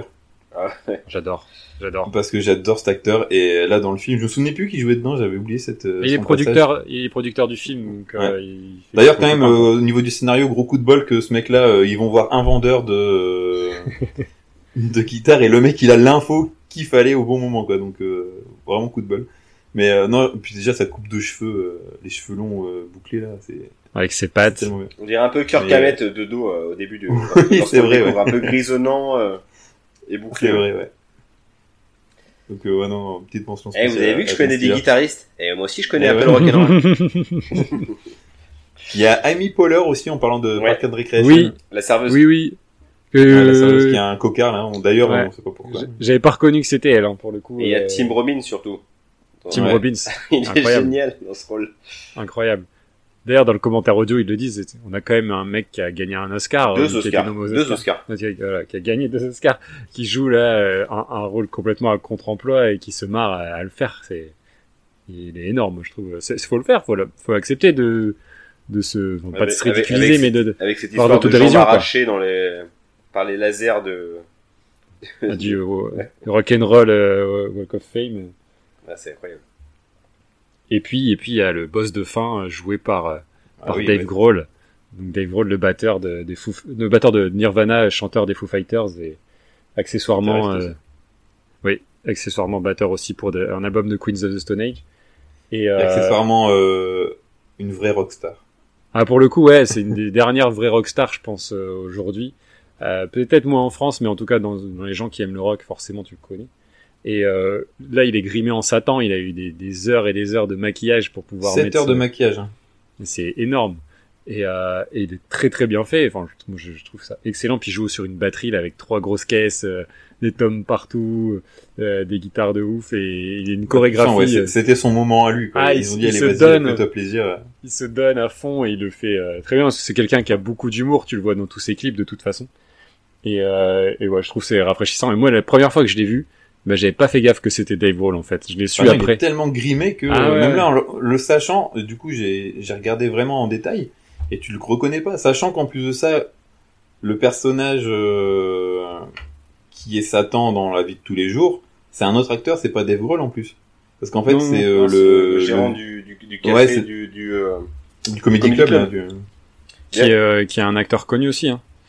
Euh, Et donc, euh, moi je pensais quand euh, la première fois que je l'avais vu, je pensais que c'était ce gars-là qui était grimé, mais non, quand tu sais que c'est Dave Grohl, bah déjà c'est bien parce que c'est Dave Grohl, mais euh, il est vraiment méconnaissable. Non, je te dis une connerie, il est pas connu. Par contre, il ressemble à Laurent Gérard euh, Wish, tu vois. C'est. Euh, Il y a Fred Armisen aussi. On parlait d'un peu de comique. euh, il joue un, un Ouais, garde, c'est- un, un agent la de sécurité. là. Ouais, du SNL. Ouais, trop bien, ouais. Oui, tout à fait. Pas Ouais. mal de guests. euh. Pas mal de guests, et puis ils sont, ils sont assez bien utilisés, ils ont tous des répliques Oui. euh, qui, euh, qui sont assez catchy, ils sont pas juste là pour, pour faire déco. Et je trouve que Pas comme dans s'in- Wayne's ils World. s'intègrent- oh, bah, on, en, on en parle encore du film, là, c'est sérieux, là? Ah, bah, J'aime bien mettre un petit pic là. entre l'apparition de Meatloaf et de Ronnie James Dio et celle d'Alice Cooper, enfin, il n'y a pas photo, quoi. Bah non, mais Ouais, ouais, surtout qu'ils sont pas dans la même, surtout qu'ils sont pas dans la même pièce. Ah, voilà, c'est L'utilisation, elle est quand même plus intelligente dans Tenacious D, les invités, que dans, que dans, je sais même plus le nom du film. Wayne's World. Il est énervé, il est énervé ce soir. On va saouler ce film. Arrête Bon, de- du coup, vous avez préféré quel jeu d'acteur, les enfants? Je vais commencer, je vais partir sur Spinal Tap. Parce que leur, euh, leur sympathie, leur bonhomie, euh, ces euh, quatre gugus là, euh, elles fonctionnent. T'as envie de, t'as envie de les suivre dans leur, dans leur galère et tout ça, et, et ça passe super bien. Pierrot? Euh, J'hésite en fait entre Spinal Tap et Tenacious D parce que on parlait justement des guests bien utilisés et puis euh, le duo qui fonctionne bien. Mais quand même Spinal Tap. Je rejoins Alex sur son avis. euh, je trouve que c'est le- le- l'empathie prend le pas et tu es séduit en fait par cette équipe. Ouais, je suis d'accord que le choix est pas facile. Et comme j'ai un esprit de contradiction, bah, je vais dire Tenacious D. Parce qu'il faut qu'il ait un point. Non, mais je pense que c'est pour deux raisons différentes. C'est-à-dire que, euh, effectivement, il y a le côté euh, sketch un peu naturel dans Spinal Tap. Et que là, on est dans du, du- d'humour un peu plus prononcé, euh, plus volontaire, tu sais, dans, dans, dans Tenacious D avec... euh, après, j'adore Jack Black. Moi, c'est un mec euh, que j'aime beaucoup. Euh, je pense depuis justement, tu parlais de Soyez sympa en bobiné. Je pense que depuis ce film-là, j'ai un, un vrai amour pour pour cet acteur, donc je voulais valoriser aussi. Mais Spinal Tap, et on est déjà à 3 points. Ouais, Donc, euh, je pense qu'on a un vainqueur qui se Là, C'est dessine. la, Voilà, c'est la ouais. branlée du siècle là. Ouais, trois points pour, Ouais. pour euh, sauf si le prochain contre triple, je sais pas. Mais voilà, c'est quoi même- la, c'est quoi la prochaine catégorie, Pierre? La prochaine catégorie. Ah oui, on l'a pas encore dévoilé. Quelle est-elle? Je euh, l'ai pas là sur mon truc. Sur mon conducteur web. on avait, on, a- on avait dit la meilleure bande originale. Ah, la meilleure bande originale. Et la catégorie bonus, la meilleure bande originale. Qu'est-ce que vous en avez pensé? Ah, on repasse en revue les trois euh, à la suite ou... Ouais. On Ouais, va, brièvement, on- on va balayer les trois. Ouais. Spinal Tap. Pas mal de chansons dans Spinal Tap d'ailleurs. que des chansons originales, pour le coup. Ouais. D'ailleurs, et après, ils ont Euh, sorti des albums. Et, ouais, Ouais, et, en 92 et un en 2000 ED, je crois. et toutes, Euh, et toutes très drôles. euh, Et puis, euh, même musicalement, je trouve que ça, enfin, c'est riche, quoi. Ouais, c'est riche. euh, Il y a un peu du rock progressif, euh, il y a du glam rock et tout ça. Après, moi, j'ai plus de mal, au niveau des paroles, parce que euh, c'est vraiment Motley Crue, mais vers- déjà que Motley Crue, c'est pas forcément euh, très finaux. Mais là, c'est le degré zéro de la finesse, quoi. C'est vraiment... Euh, euh, Non, mais t'es pas suivant, en effet, de Motley Crue. En effet, enfin, Motley Crue, c'est quand même euh, le niveau zéro des paroles, quoi. Ouais, mais là, je trouve qu'ils ont encore réussi à faire moins bien que Motley Crue. C'est Bref, c'est euh, comme Quiet Riot aussi. Come on, feel the Ouais. Là, c'est, c'est vraiment le, le niveau zéro. J'adore ça, moi, mais, euh, Def Leppard aussi qui euh, qui font pas non plus dans la finesse. Donc euh, niveau musical, comme tu dis, c'est un peu recherché. Par contre, au niveau des paroles, bah après c'est voulu, c'est pour Ah ouais, faire la comédie c'est la blague, c'est pour choquer Mais, un petit euh, peu. Voilà, si c'était pour ça, moi, euh, du coup, je suis un peu plus mitigé au niveau des paroles. Sur mu- musicalement, qu'est-ce que t'en penses? Parce que moi, j'ai moins de sensibilité sur le rock un peu euh, 70-80, donc euh, Mais- ça me parle moins en fait ce- cette Ça- musique-là, même si je trouve Moi, ça c'est- agréable. Hein, mais Ça, c'est typiquement le rock que j'écoute, même encore maintenant.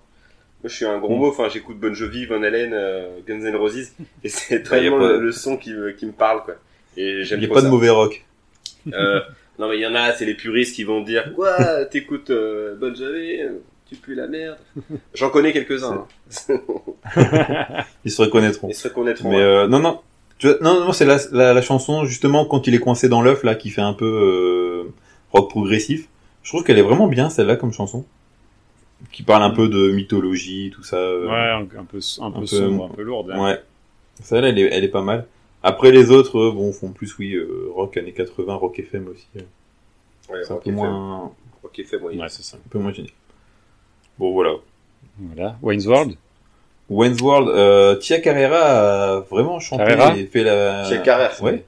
Carrera. Carrère.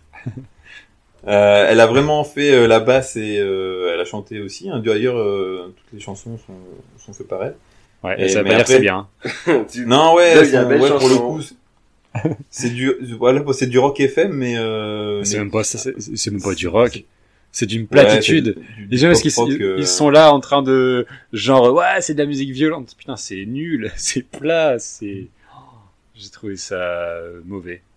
Mauvais. Tu vois, la chanson d'Alice Cooper aussi, ils auraient dû me prendre euh, Skulls Out, ça aurait été quand même beaucoup plus parlant. Je sais pas si elle Ou était I'm cher. 18.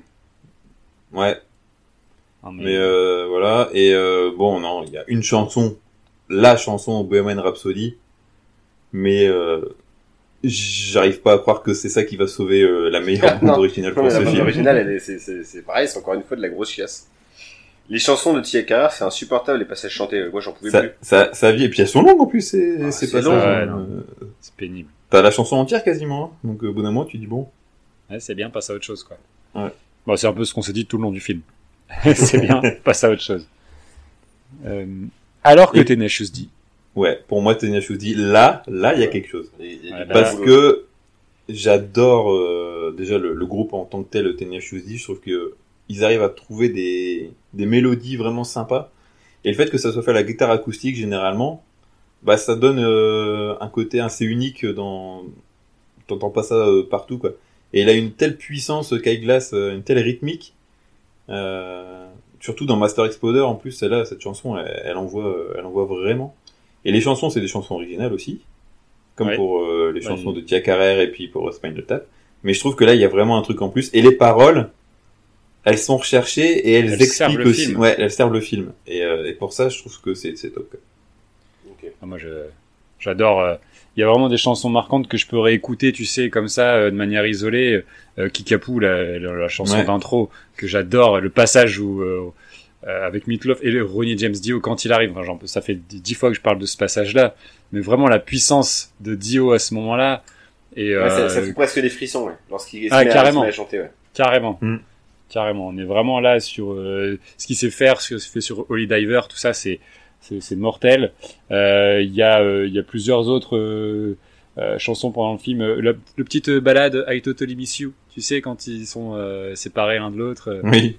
Je trouve ça je trouve ça mignon. Et puis bah la chanson de fin que j'ai je connais par cœur.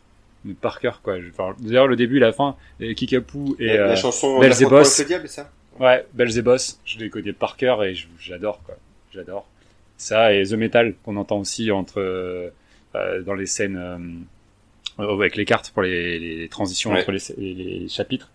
On entend un petit peu. Euh, j'adore. Enfin, pour moi, c'est euh, c'est vraiment là. euh, là, on est dans le rock que moi j'écoute, le rock moderne, euh, on va dire entre guillemets. Euh, et ça me parle. Je trouve qu'il y a une vraie émotion dans les chansons et euh, et pour moi, je te dis, c'est la- l'album que je préfère écouter, même si sur le premier, il y en a euh, des très connus, enfin, pour ceux qui s'y intéressent un peu, hein, mais tu sais, Tribute, euh, Ouais. Ou, The Best Song in the World, c'est pas celle-là? Ouais, c'est ça, c'est ça, Ouais. qui est un hommage à One de Metallica. Euh, Tribute qui est très connu, et puis Wonderboy aussi, euh, qui, est, qui est assez connu.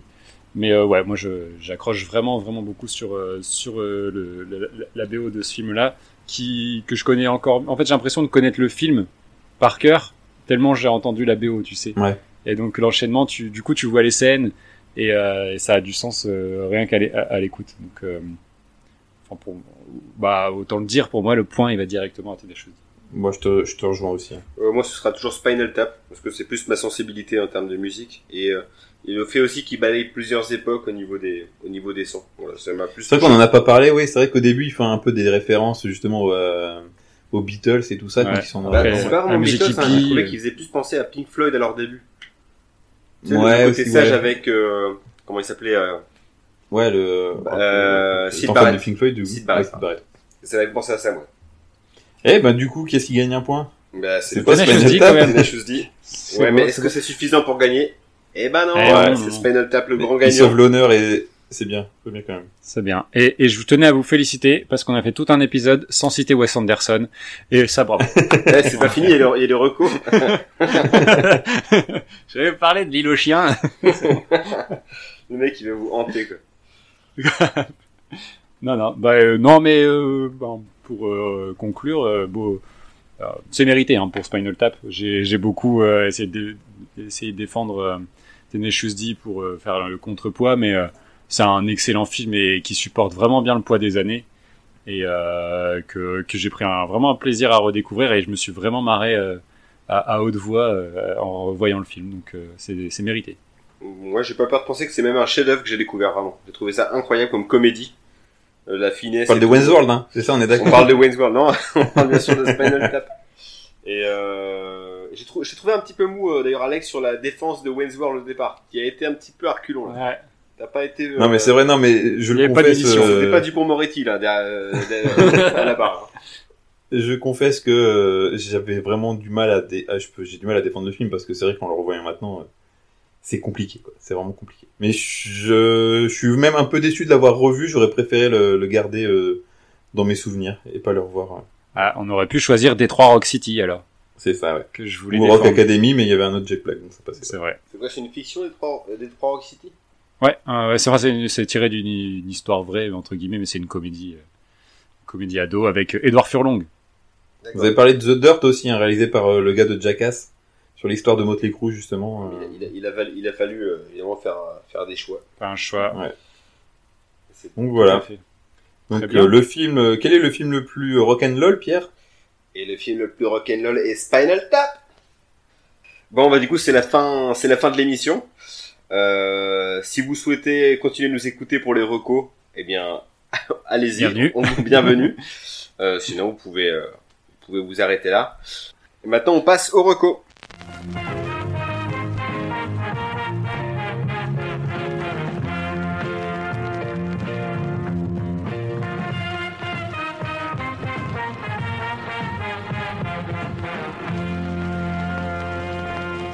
Je voulais, en reco, en fait, je voulais vous parler d'un, documentaire, euh, puisqu'on a parlé de Spinal Tap en, première partie.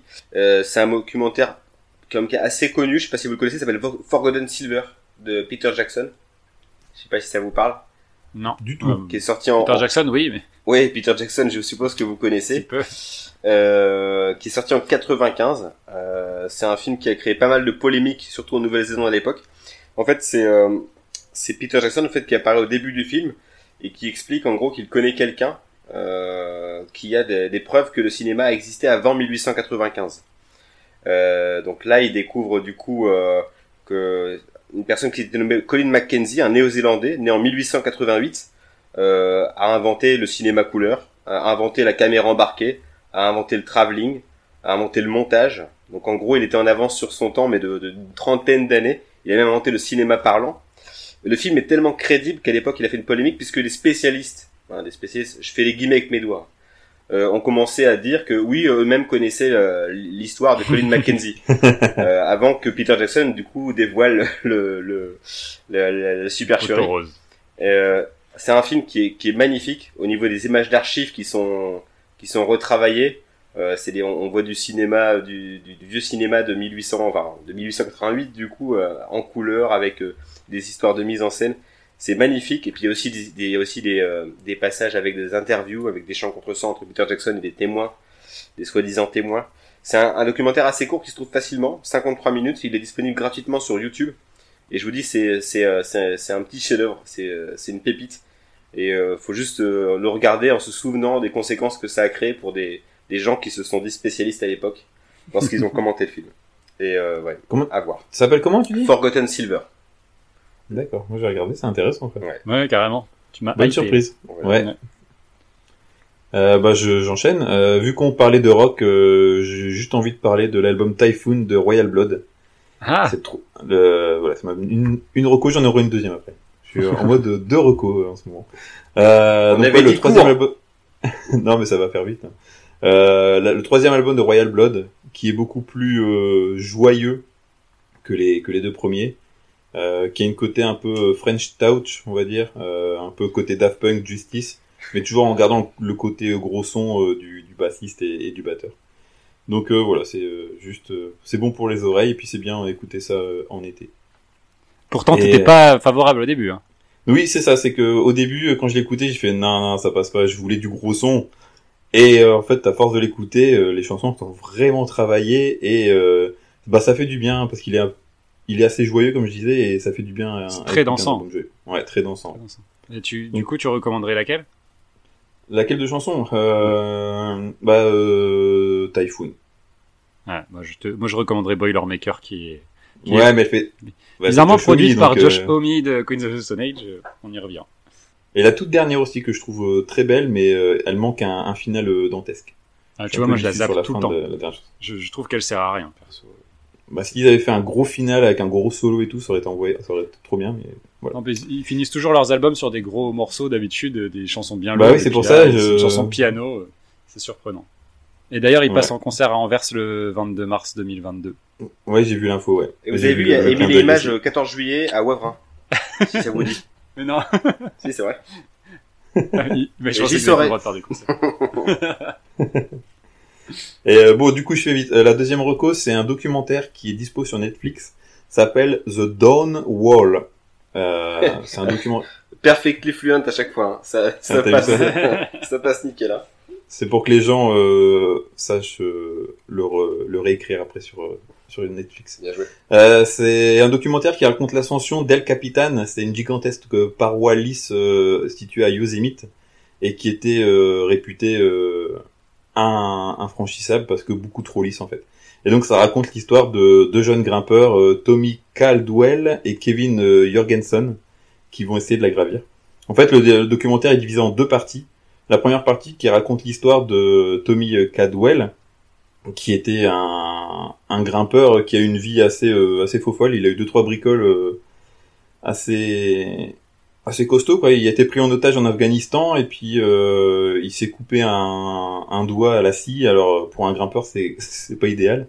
Et les gars lui avaient dit ben maintenant t'as un doigt en moins, t'arriveras plus à faire de la grimpette comme avant. Faut oublier le haut niveau et tout ça. Et le gars il avait une une ténacité, il avait vraiment euh, une, une volonté de faire que pendant six ans il s'est préparé à gravir justement ce, cette paroi à Yosemite. Et euh, donc euh, la deuxième partie, c'est tu vois la préparation et euh, la montée pendant 19 jours de cette paroi. Euh, je suis pas fan d'escalade, c'est pas un sport qui me bran- branche plus que ça. Surtout dans le nord, euh, on n'a pas forcément les, des montagnes. Donc, euh. Elle est terrible. Mais c'est surtout le, le, le- le- l'histoire de, de, ce, de ce grimpeur et la volonté de vouloir le, gravir cette, cette paroi avec des super images. Euh, Il y a une, tension aussi parce que on sait pas si- s'il y arrive. Et, euh, et en fait, ce qui est marrant aussi, c'est que au début, les gars ils sont à deux. Il y a juste deux trois euh, amis qui sont là pour les suivre. Et en fait, il y a une hype qui commence à s'installer. Il y a les journaux locaux qui arrivent et à la fin, il y a tout le, tous les États-Unis qui suivent l'ascension sur les derniers, les derniers jours pour voir s'ils vont y arriver ou pas à faire, à faire cette ascension, sachant que cette ascension est faite sans aide. Euh, je j'ai pas le, les termes techniques. Ouais, c'est ça. Ils ont, j'ai pas les termes, mais en gros, ils devaient pas céder, ils devaient vraiment essayer de te faire tout à la main. Et dont à un moment, il y a une fameuse, euh, il y a un fameux passage où ils sont obligés de sauter et après se rattraper sur un truc, ça ressemble, c'est aussi euh, fin qu'une tranche de jambon, tu vois. Ah, Et Après, euh, pendant des, des jours et des jours, ils essayent de, de sauter ce truc-là, ils se pètent les doigts, sachant qu'il y a un mec qui a des doigts en moins. Enfin, c'est vraiment, euh, c'est c'est stressant, mais c'est super bien fait, donc je vous le conseille. The Dawn Wall sur Netflix. ok. Ok, eh ben je vais conclure. Euh, euh, je me suis moqué un peu de Wes Anderson tout à l'heure parce qu'on le cite tout le temps, mais il y en a un qu'on cite régulièrement, enfin que je cite régulièrement aussi, c'est euh, ce bon vieux Nick, euh, Nicolas Cage. Euh, mais je vais pas parler d'un film de Nicolas Cage. Ah ouais, je sais. Je vais pas, je vais pas vous parler d'un film de Nicolas Cage, je vais vous parler d'un podcast. Un podcast que j'aime beaucoup qui s'appelle Discordia, je ai peut-être déjà parlé, donc euh, qui est un podcast euh, animé par François Co. François Co qui est euh, un journaliste, enfin qui fait des, des, articles pour Mad Movies, qui écrit des bouquins, qui a écrit un bouquin sur euh, Stephen King notamment, qui est gérant d'une salle de cinéma euh, dans les montagnes, et donc il y a un, un fou. Ce mec-là est un, un fou de, de cinéma et un complétiste incroyable. Il a vu tout, tout et n'importe quoi. Il est fan de cinéma indien notamment, enfin des films que qu'on n'a pas l'habitude de voir. Lui, il regarde tout ça. Il regarde vraiment, vraiment tout. Et euh, donc dans Discordia, il fait euh, donc il sort généralement un épisode par semaine et un- une fois toutes les deux semaines, il y a une thématique particulière. Il avait commencé avec euh, Robert De Niro, ça s'appelait Robert Anyways et il a fait l'intégralité de la filmographie de Robert De Niro. Et là, il a fait ensuite euh, Maggie Chung et là il fait euh, Nicolas Cage. Donc ça a commencé il y a, il y a un peu de temps, à l'heure où on écrit le, où on, enregistre Juste, le podcast. C'est il c'est a- quoi le format du podcast? Euh, C'est-à-dire Une, c'est quoi C'est une deux heures ah, ça dépend de, des épisodes, ça va entre une heure, une heure et trois et trois heures quoi. Ok. Ouais, c'est c'est un peu comme nous, tu vois, c'est pour le coup, ça dépend de ce qu'ils ont à dire. Euh, mais c'est euh, c'est mortel, il, il, il est pas tout seul, du coup il s'entoure généralement. Euh, et euh, du coup il y a des, des, des personnes qui, des journalistes aussi, euh, de sur, euh, là il y a un journaliste de Libération, il y a une personne qui gère un festival euh, de cinéma euh, en, en Suisse, euh, et enfin voilà, il s'entoure plutôt bien pour euh, euh, analyser les films. Et du coup il a repris là, il a, on en est au deuxième épisode, et euh, sur le premier il parle même d'une euh, d'un pilote de série qu'il a tourné, qui a jamais été diffusé, qu'il a réussi à retrouver, et donc ils analysent ça, euh, ses premiers films en tant que figurant, et donc ils vont faire comme ça l'intégralité de la carrière de Nicolas Cage. Donc le dernier que j'ai écouté, c'était sur euh, vraiment la période où il a tourné avec euh, son oncle, euh, du coup euh, euh, Francis Ford Coppola, qui à la base Nicolas Cage s'appelle Nicolas Coppola. Et, euh, donc voilà, c'est comme d'hab hyper intéressant, au même titre que beaucoup d'épisodes de Discordia sont hyper intéressants. Il a fait une thématique sur l'intégralité du cinéma de Wes Craven.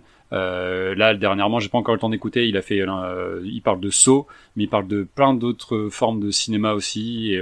C'est passionnant. Je trouve que c'est un mec qui est passionnant à écouter. Et il a une culture cinéma incroyable. Il a des goûts parfois un peu durs. Il parle mais, de Wayne's World dans un épisode? Ça m'intéresserait d'avoir l'avis de, de écoute, François Je ne l'ai pas écouté en tout cas. S'il l'a fait, je pense pas. Ça me dit rien. Mais il parle de, de beaucoup de choses. donc voilà, Discordia et donc l'intégrale de de Nick.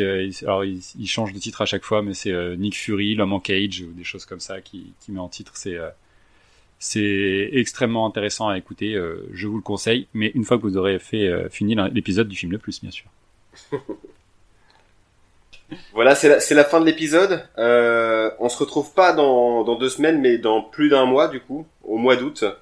Euh, parce que ce soir, le 14 juillet, il y a le concert d'Emile et Images déjà, et puis on part un petit peu en vacances, nous trois. Les gars, je vous dis une bonne soirée, puis à, à dans un mois. Ça marche, à dans un mois. Ah, et bonne, euh, bonne fête nationale. du coup, je vous dis à la prochaine avec un nouveau thème, trois nouveaux films et les trois mêmes mecs pour vous en parler. Salut ciao bye